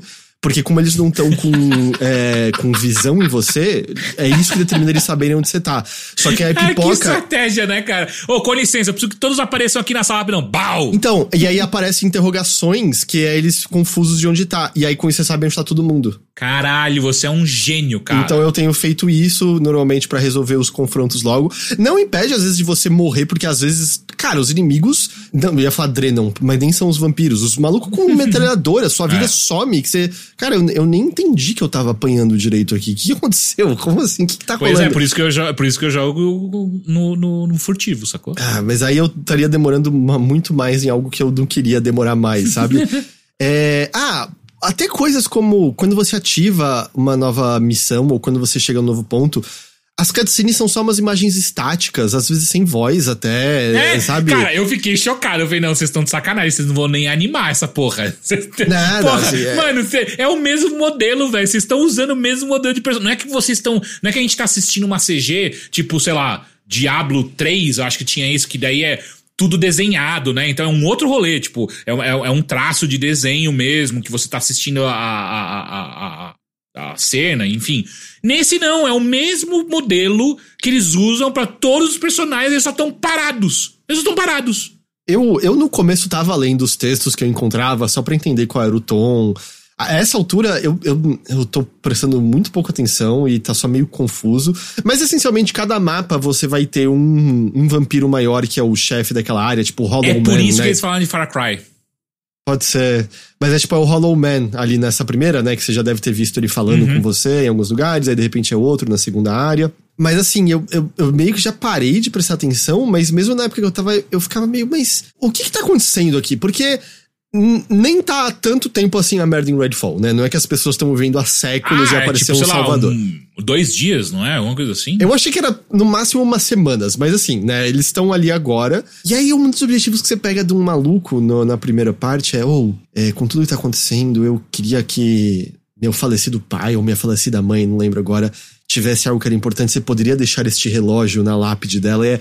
Maluco, acabou. O resto do mundo tá ok. Começou ontem essa merda. Você quer que eu me arrisque pra fuder, levar um irmão. relógio? Aí você vai. E sabe qual é o desafio? Ah. Nenhum. Eu não encontrei um inimigo até lá. Eu corri até o cemitério, botei o relógio e completei a missão. É tipo uma missão que acabaram, acabaram de me dar uma missão que é tipo, religue a máquina de pipoca. Eu falei, você tá de sacanagem. Ah, é. Não, não é possível. Não. Não, é- é- tem que ser alguma piada. Tem que ser alguma piada, porque eu não consigo admitir isso. E o pior é que eu fui pro cinema, peguei a máquina de pipoca, fui e aí depois eu ativei uma, uma missão que era no cinema também. Aí eu tive que voltar pra lá pra pegar um outro. Oh, e aí, volta e meia, você completar essas missões é abrir uma porta que tá trancada. E a chave tá sempre nesse lugar ou nos arredores. Boa sorte procurando. Você vai ter que olhar com cuidado mesa em mesa, superfície em superfície, em, em busca de uma chave amor específica pra poder abrir a porta que vai completar a missão. E essa é a estrutura que se repete o tempo todo, tá ligado? Eu joguei o tanto que eu joguei de completar o primeiro mapa e tá pra completar o segundo, porque eu tava. Não é possível, não é possível, tem que ter alguma coisa mais aqui, sabe? Não, não. Tipo, como é que um estúdio desse calibre, desse porte. E a impressão que eu tenho é meio essa, assim, até pegando pelas cutscenes e tal, é. Cara, faz o mínimo pra, pra lançar. E eu, eu realmente sinto, assim, que. Daqui a pouco ninguém liga, mas pra marca Microsoft, eu sinto que foi até pior esse jogo sair do que não sair. Com certeza, eu acho que se esse jogo. Bom, a, a máxima do Miyamoto, né? Um jogo não lançado sempre pode sair bom e um jogo já lançado pra sempre vai ser uma bosta, né? É, um que a gente descobriu que o Miyamoto acho que nunca falou isso, né, Ah, não? recentemente. a gente descobriu recentemente que a Da apócrifo isso. Da hora, da hora. É, da hora. mas é. Pra Mas, sempre vai ser o tipo, Miyamoto. Foda-se. mas, mas é aquilo. A Nintendo cancela muitas coisas internas também. Todas as Aham. empresas cancelam coisas internas o tempo todo.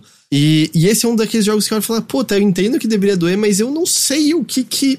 O que, que é ganho com isso daqui? Eu acho que você só fica. De verdade, a única coisa que me parece é meio coitado da pressão no Starfield agora, eu sinto. E é uma pressão absolutamente injusta. É um jogo de outro gênero. é, mas sabe, é meio. As pessoas vão estar com Starfield agora como é o jogo que precisa sair pra segurar Xbox esse ano. E a entrevista do Phil Spencer até que toca nisso, de cara, a Microsoft estar lançando os melhores AAA de todos que não, não ia mudar o cenário em relação à Sony nesse momento. Eu gosto quando o chefão tem, tem confiança, assim. né? Mas estão investindo em outras coisas, né? Os serviços e tal. A gente teve Hi-Fi Rush esse ano, que foi maravilhoso. Foda. E esse, esse jogo eu só olho e falo, cara, eu, eu não entendo. Eu não entendo por que que saiu, por que que saiu nesse estado. Tipo, o que aconteceu, assim, sabe? É- Promessa, promessa. Alguém prometeu. Toinho falou, foi um jogo só. Acho as reações exageradas. Eu concordo, Toinho. Eu acho que a questão é mais por conta do momento de Xbox, entende? Em que teve um ano passado, essencialmente. Assim, teve jogos que eu amei, tipo 1.0 do Grounded, teve o Paintment, mas quando a gente tá falando sem jogo, a gente tá falando da esfera de jogos, né, AAA, que a galera usa pra brigar na internet, sei lá. Em que, em certa medida, nem o Hi-Fi Rush consegue bater de frente exatamente com isso, sabe? Então, nesse momento, eu entendo umas pessoas meio desesperadas, meio com o pé atrás. Eu acho que é, é isso, questão de tempo não importa mais. A gente não vai mais estar pensando nisso. Mas pra agora é uma coisa que você fala, cara, eu é um, é, um, é um jogo tão terrível em tantos aspectos que é, é para mim é, eu fico incrédulo da gente estar recebendo isso de um estúdio grande, é, de uma empresa grande, porque até mesmo outros fracassos que, que tipo claramente desde o começo eram jogos muito ruins, como Anthem. Pelo menos o Anthem você entende que tinha alguma coisinha diferente que eles estavam tentando, sabe? Ah, E era um bonito voo, pra caralho, né? Era bonito e tal. Aqui eu, eu não vejo nada disso. Você chegou a fazer algum lar de vampiro? Não. Eles são gerados proceduralmente. Olha só, usando tecnologia de ponta, hein? É, o que eu quero dizer com isso é que eles usam pedaços de cenário com visuais diferentes pra fazer uma linha reta com outro visual. Ah, vai tomar. Todos eles são a mesma, é uma linha reta até o fim. Todos eles eu resolvo do mesmo jeito, porque o, o nosso personagem, o ult dele, ele põe uma luz. É... É, que tipo, petrifica todos os inimigos, né? E o que acontece? Todos os lares de vampiros vão ter, é, no geral, dois, mas tem um grupo maior de vampiros que você alerta e vem em você. Tipo, vem cinco, seis de uma vez. Você ativa isso e você petrifica todos. e, aí, e aí você só anda o resto do lar do vampiro. E, e, tipo, era pra ser um lugar que você fazia pra pegar mais loot, porque tem um tempo limi- limite pra você pegar loot no final. Eu não preciso, eu já tenho mais arma do que eu, do que eu preciso. E eu acho que, fora isso, a única vantagem é que eles criam uma área de influência ao redor que vampiros estão mais fortes naquela área. Sabe por que, que você tem que ir pra essas áreas dos lares dos vampiros? Hum. Pra nada, você nunca precisa. Raramente elas aparecem no, num lugar que tem alguma outra missão. Na maior parte do tempo, elas só estão num lugar vazio. E você fica, Por que que eu vou até lá? Deixa os vampiros ali de boa. Não tô fazendo Cara, nada às pra mim. vezes esse, esse jogo tem um código fonte foda, foda. Que tipo, os caras estão, ó, daqui cinco anos, esse jogo vai ser pica. Vai ser tipo No Man's Sky, tá ligado? Eu vou, eu vou mandar real. Eles não vão trabalhar muito mais nesse jogo. Eles vão Eu também lançar acho que um- não, mas porra, sei lá, né? Eles vão lançar o que tiver tá- o que deve estar prometido de passe de temporada. E eles vão lançar o modo performance nos, pros consoles, né? Pro, pro, pro console, no caso. Porque só tem o modo qualidade. Mas fora isso, bicho, desencana, não tem o que você pode fazer pra Redfall ser melhor. Você pode melhorar a performance dele. Porque, tipo, eles, apesar de ter um modo só qualidade de 30 quadros, ele roda muito mal. Especialmente quando está no meio daquela fumaça vermelha tóxica, ou quando você mata um vampiro perto de você que tem o efeito dele pegando fogo, o jogo congela num, num momento, sabe? Antes de voltar à ação. Eles vão fazer essas coisas, mas a- eu acho que minha- a, a coisa com Redfall é não tem um alicerce interessante. Não tem, não tem o que construir. É praticamente fazer um jogo do zero e encontrar respostas que o estúdio claramente, nesses anos todos, não encontrou, sabe? Não tem o que você possa fazer pra isso daqui funcionar, porque não tem nada aqui. Sabe? É meio, ah, eu criei um mapa, eu botei um bonequinho que atira.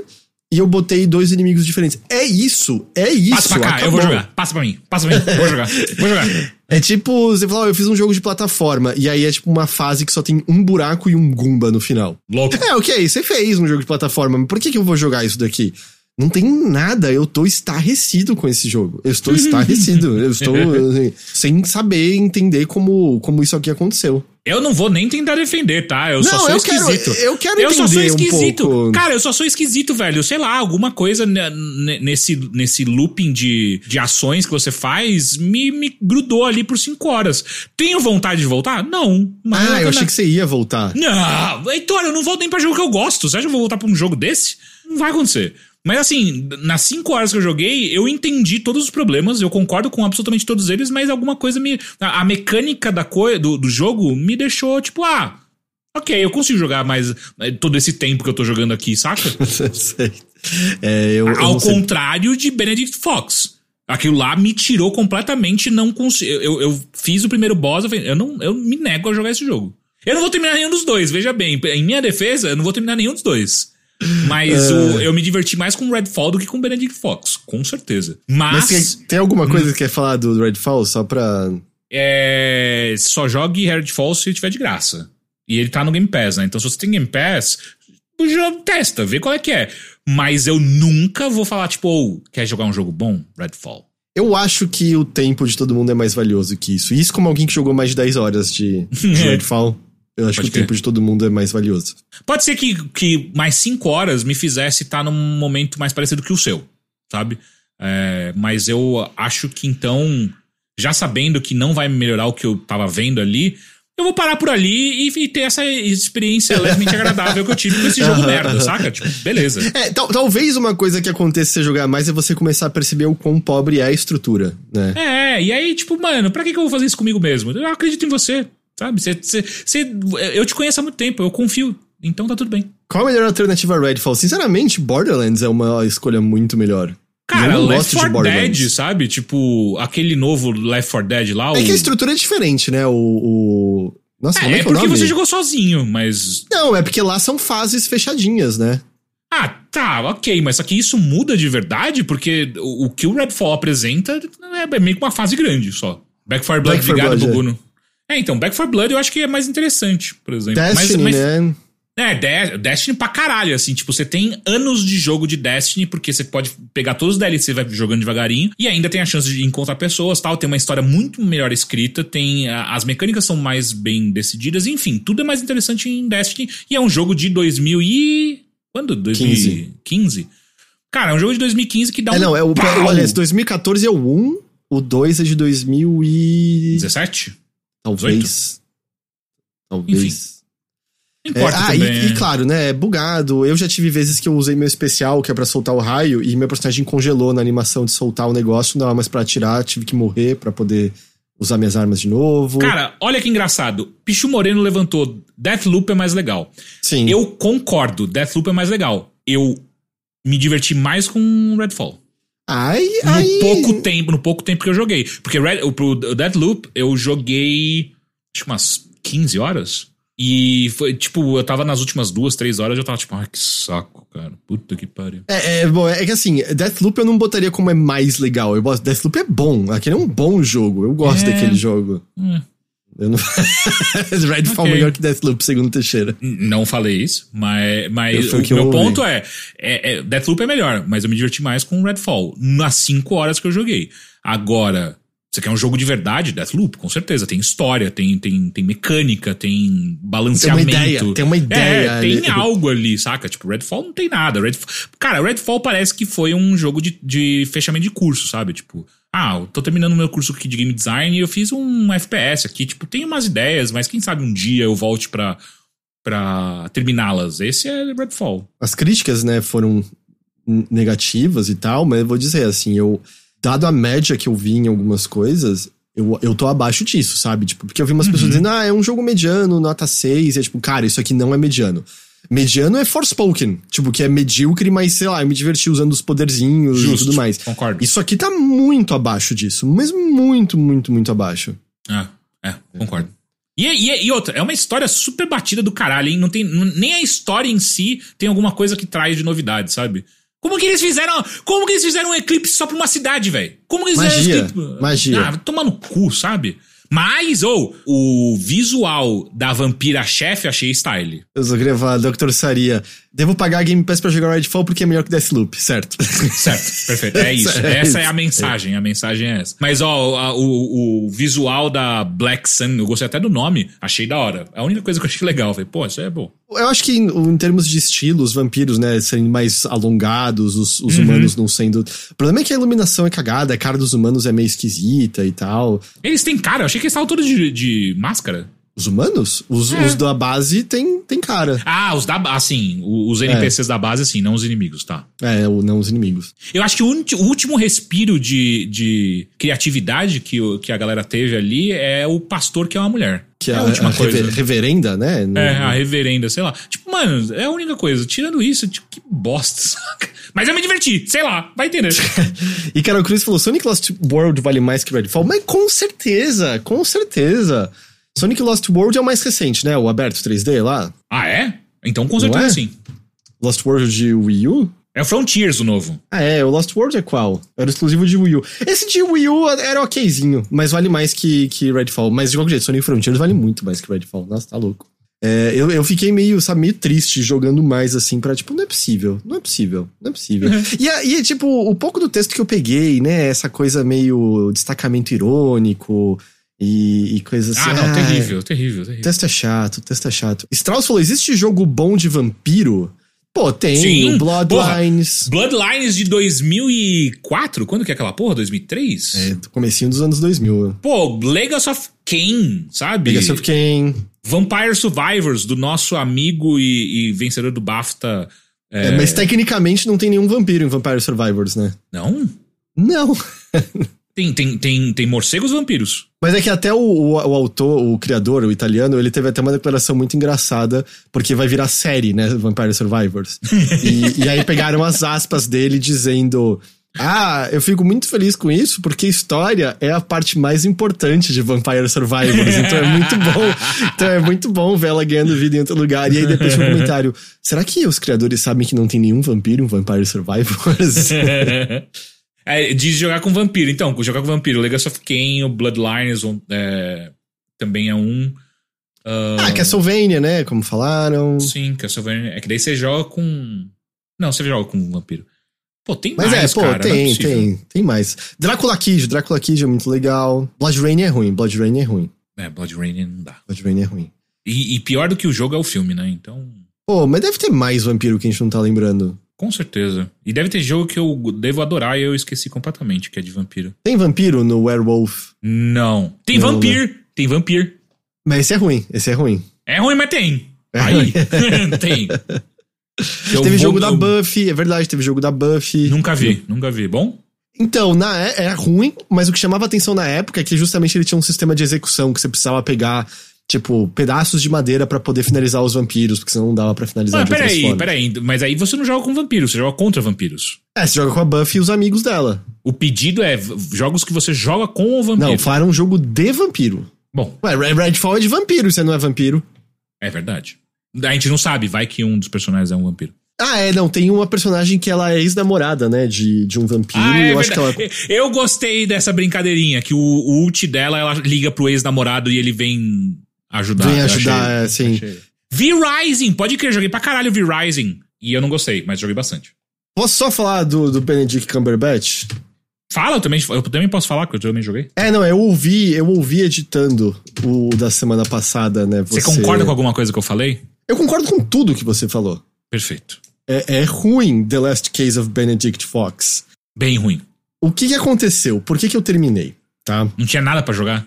Masoquismo. Eu presumo, por onde você parou, que você parou pouco depois de matar aquele chefe, né? É, não, eu matei o boss e parei. Olha, eu, eu não sei se eu tô esquecendo de alguma coisa, mas você concorda que esse chefe tá bem no começo do jogo, né? Porra, sim. É, ele é o penúltimo chefe, só tem o último depois. Você tá de saca... Não, não é possível que tem dois boss e o primeiro que você mata é nos 15 primeiros minutos. Não. Mano, vai tomar no cu, cara. O que tá acontecendo, velho? 2023, gente! Porra! Porra! Mas de verdade, tipo, por que que eu insisti nele? Porque, pra quem não ouviu da semana passada, eu concordo com tudo do Teixeira. É um jogo tecnicamente ruim, roda mal, mesmo no Series X. É, ele é muito focado num combate. que é uma bosta, é uma bosta. Tipo, você falou dos efeitos sonoros, né? Por exemplo. É, não dá pra É, entender. Cara, é, o barulho da sua faquinha é só. É, não, vai se fuder, cara. Não, na moral. E depois você pega um golpe que é o- uma, uma porrada no chão, né? Que faz puta efeito e o som é tipo. bum. E é- parece que você deu embaixo d'água, sabe? O golpe, assim. Os efeitos sonoros estão todos errados nesse jogo. Não tem mixagem direito. É, ele é muito focado em combate, é muito fácil de você morrer. Você tem um parry que é ruim de dar. E sabe aquelas lições, por exemplo, por que, que é gostoso quando você esquiva com a baioneta e o tempo fica em câmera lenta por alguns momentos? uhum. Por que, que no Smash Bros é gostoso aquela travadinha quando você dá aquela porrada Bate forte? quando conecta, que você- né? Conecta. Ah. Tum. E aí parece que tentaram fazer essas coisas no Last Case of Benedict Fox, mas ou os envolvidos não sabiam o que estavam fazendo, ou é, não, al- não conseguiram atingir o que eles queriam. Porque você dá parry e o jogo fica em câmera lenta. Mas você também fica em câmera É, lenta, então você não consegue fazer bater, nada. Eu quero mais. bater, eu quero me deixa bater. Não, não é nada prazeroso da parry, é pior da, da parry. Tem umas horas. Ah, não, quando você derrota o primeiro chefe, que você vai dar o golpe final, e aí a câmera resolve dar um zoom, e aí em câmera lenta o Benedict batendo pra matar ele, é. Tá tudo errado, um, tá muito feio, porque o jogo é muito bonito. O jogo é, muito bonito, é, é. mas pra ser visto da distância que você vê normalmente. É, quando você dá um zoom, é só umas texturas estouradas, e aí ele em câmera lenta é, não tem emoção nenhuma, não tem tensão nenhuma, não tem nada, nada, nada. É frustrante, você vai morrer de monte. É, Nossa, é e aí volta. Eu não sabia. Depois você me explicou como é que funcionava o negócio do mapa, né? Mas E eu nossa, não culpo, voltava- o Teixeira falou, pô, tem que andar todo o caminho de novo. O jogo não explica pra você que você pode teleportar pra qualquer ponto a hora que você quiser. A única coisa que você perde se você não chegar num ponto disso antes é a tinta que você pega de inimigos. Que os Eu inimigos.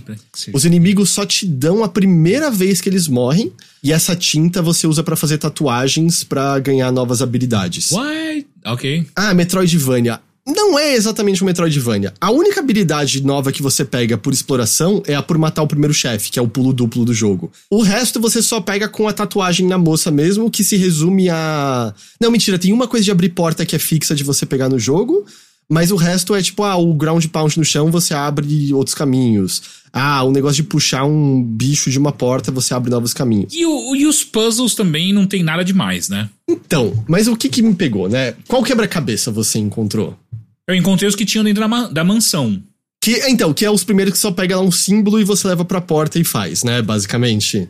É, é, é, é, exato, é.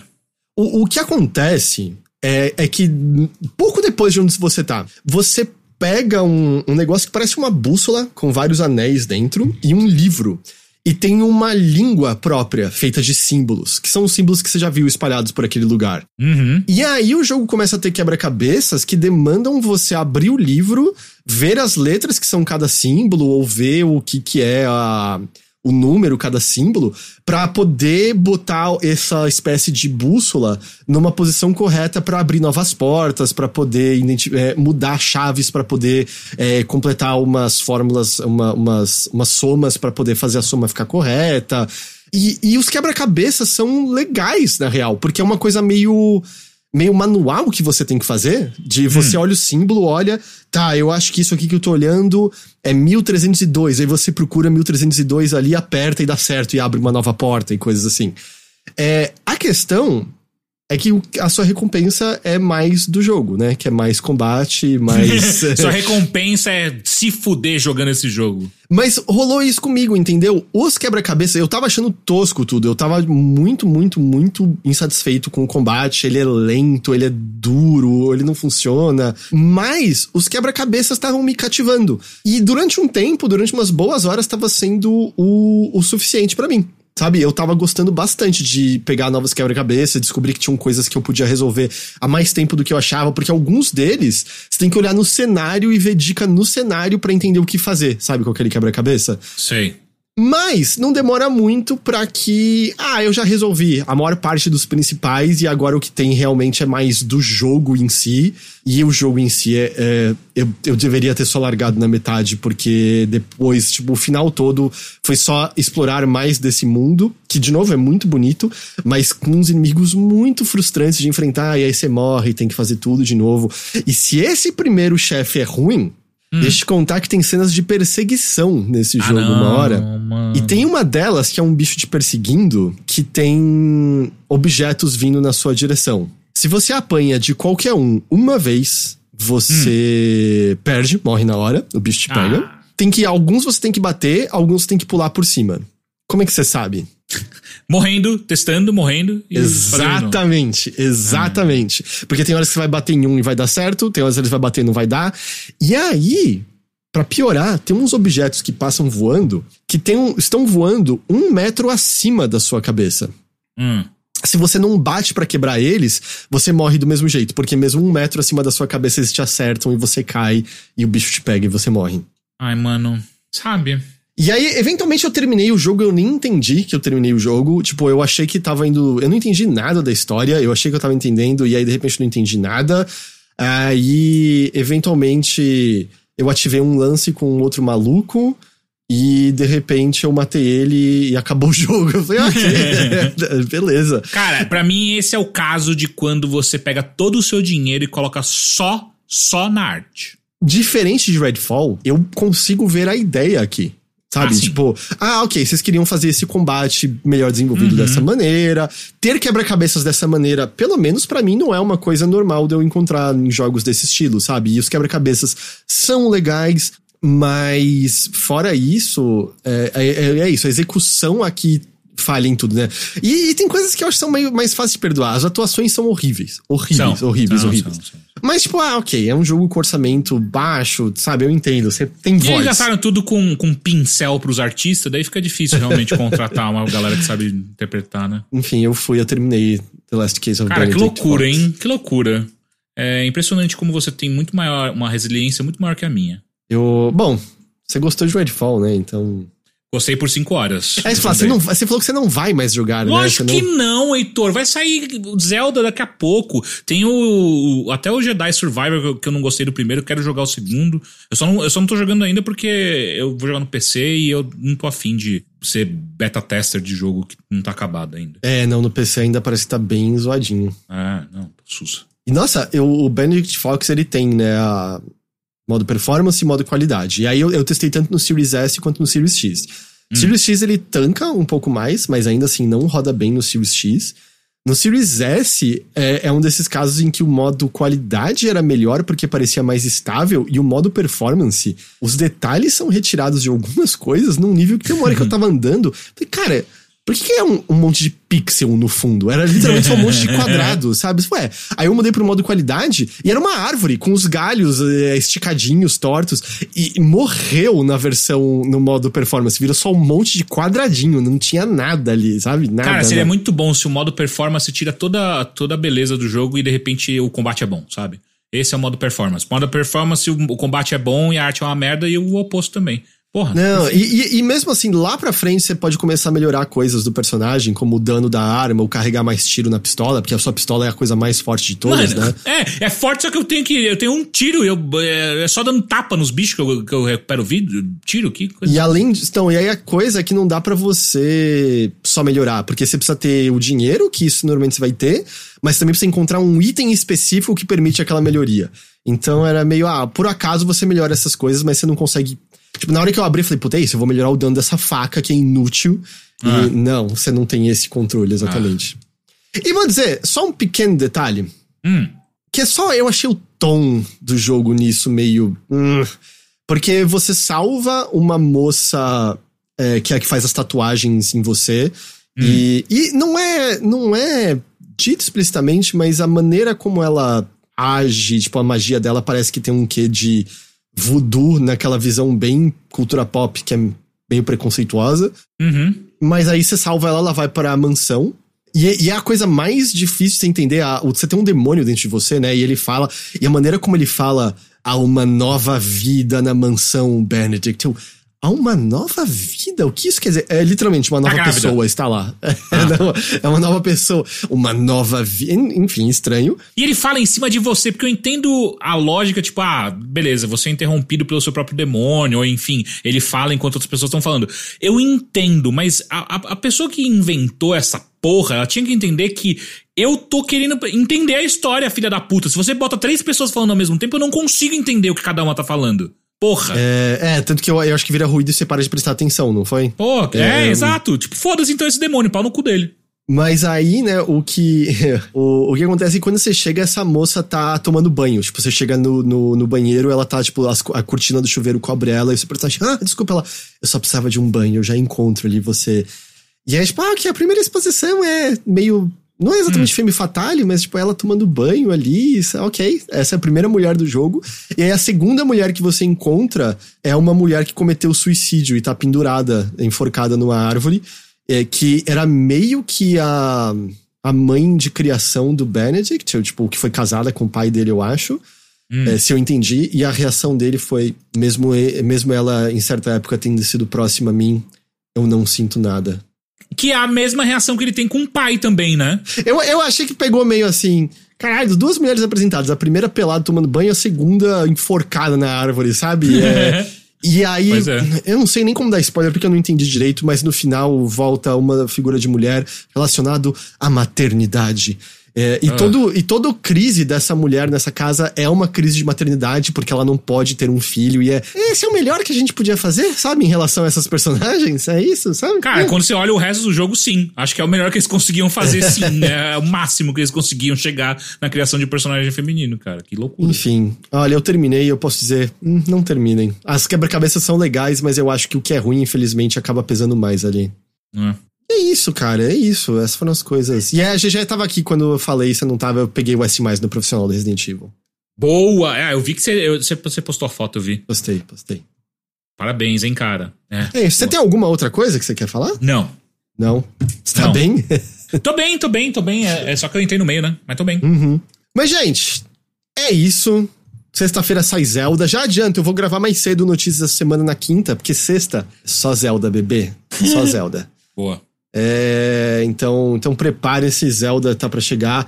E estamos, eu tava falando mais cedo com a GG, né? Estamos todos limpos aqui no Overloader. Todos escolhemos esperar. Aqui ninguém. E a, a graça pra mim, eu já não sou muito fã de Zelda. A graça pra mim vai ser jogar com a galera, com vocês, né? Participando da, da descoberta. Vou jogar antes. Vai ter sexta show com Zelda? Vai ter sexta dia com Zelda. Eu vou só jogar isso o dia todo. É isso Pô, mas vou fazer. transmite, porra, eu quero ver também. Ah, sim, não, eu devo transmitir, devo transmitir. Eu vi um maluco misturando um, um, um cepo de madeira com, com um barril de pólvora. E o jogo deixou, tá ligado? A primeira. Eu não quero, não quero, não quero saber. Não quero saber. Então tá bom. Não, mas eu já sei o que acontece. Ele bate e explodiu nele mesmo. É. Mas eu adorei, eu falei, ah, o jogo deixou. Pau no O jogo seu deixou, cu, o irmão. jogo deixou. É. Mas você viu onde? TikTok, a galera tá compartilhando. Cara, eu acho que foi no TikTok, talvez. Mas foi só essa cenazinha. Twitch, tipo, tem uma galera que transmite, é claro, né? Derrubado logo depois, mas tem uma galera que arrisca. E TikTok, sei lá, né? Acho que é mais difícil pegarem tão rápido assim. Mais difícil pegarem, é. É, mais difícil. Porque. Os caras não ligam, bicho. Você os caras ligam? Porra! Porra, os caras não ligam, velho. Os caras estavam sendo acusados até outro dia de ser um, um bagulho espião, um, um aplicativo espião, e os caras estavam tipo, foda-se, então pega na minha aqui. E continuaram fazendo. Entendi. ah, é isso, Teixeira. É isso. Eu espero semana que vem já também tá confuso, corrigido, tá mais tranquilo. boa, boa, é isso aí. Isso, é isso. Você tem algum recado pra dar pras pessoas? Eu tenho, mas só que eu não posso falar, então fica pra uma próxima ou talvez um boteco. Eu, eu dou esse recado. Me cobrem, eu dou um recado necessário. Tá, mas eu sei. Não posso falar, cara, eu vou ser preso, tá ligado? Não, não vou ser preso. Mas enfim. Tá, faz um favor pra mim. Pega o nome das pessoas pra agradecer. Pego. E hoje nós agradecemos então Enzo Zucoloto e Lucas Soares Franco. Por que a gente tá agradecendo eles, Heitor? A gente tá agradecendo eles porque eles são apoiadores do Overloader em nossas várias campanhas de financiamento coletivo. Essas campanhas são o que fazem o Overloader funcionar, são o que fazem o Overloader poder existir. Você pode encontrá-las em apoia.se barra overloader, em orelo.cc barra overloader, no PicPay procurando ali por arroba overloader e é claro, todas as subs que a gente ganha na Twitch ajudam a gente imensamente também. Muito obrigado. Eu, eu acho que você agradeceu há pouco tempo o Enzo Zucoloto, não agradeceu? É? É? Eu, Eu- eu, eu, eu falei porque eu falei, cara, eu não, eu não falo Enzo há muito tempo. É, pode ser que eu esteja viajando. Eu tive a impressão que você agradeceu ele tem, tem pouco tempo. É, não sei. Mas tá aí dois agradecimentos pra você, Pô, Sucolo. tá feito. É, então é esse o recado. Então, né, notícias na quinta-feira. Eu peço desculpas se minha linha de pensamento é, foi perdida. Eu ainda tô meio grog, mas acho que semana que vem já deve estar tudo choptura nos trinks. Certo? Não, né? Porque você vai, vai cagar tudo de novo com Zelda. Ah, não, mas eu, eu, eu durmo e acordo no horário certo no geral. Eu me controlo com isso hoje em dia. Veremos, veremos. Assim, meu horário agora, né? Eu, eu, eu levantei 5 e meia hoje. Que dele. Oh, bom pra caralho. É onde eu quero chegar. É, eu trabalho enquanto eles dormem, né? É isso, já, já enriqueci eu, quero, bastante. eu quero acordar cedo pra correr sem sol na cabeça. Eu não aguento mais correr com sol na cabeça. Uh, vamos ficando por aqui então, Teixeira? Vamos. Muito obrigado a todos que nos acompanharam por mais edição aqui do Mothership. É, muito obrigado a todos vocês, muito obrigado pela companhia, muito obrigado pela audiência. A gente tá ficando por aqui. Na semana que vem a gente tá de volta com mais. Tchau, tchau. Tchau!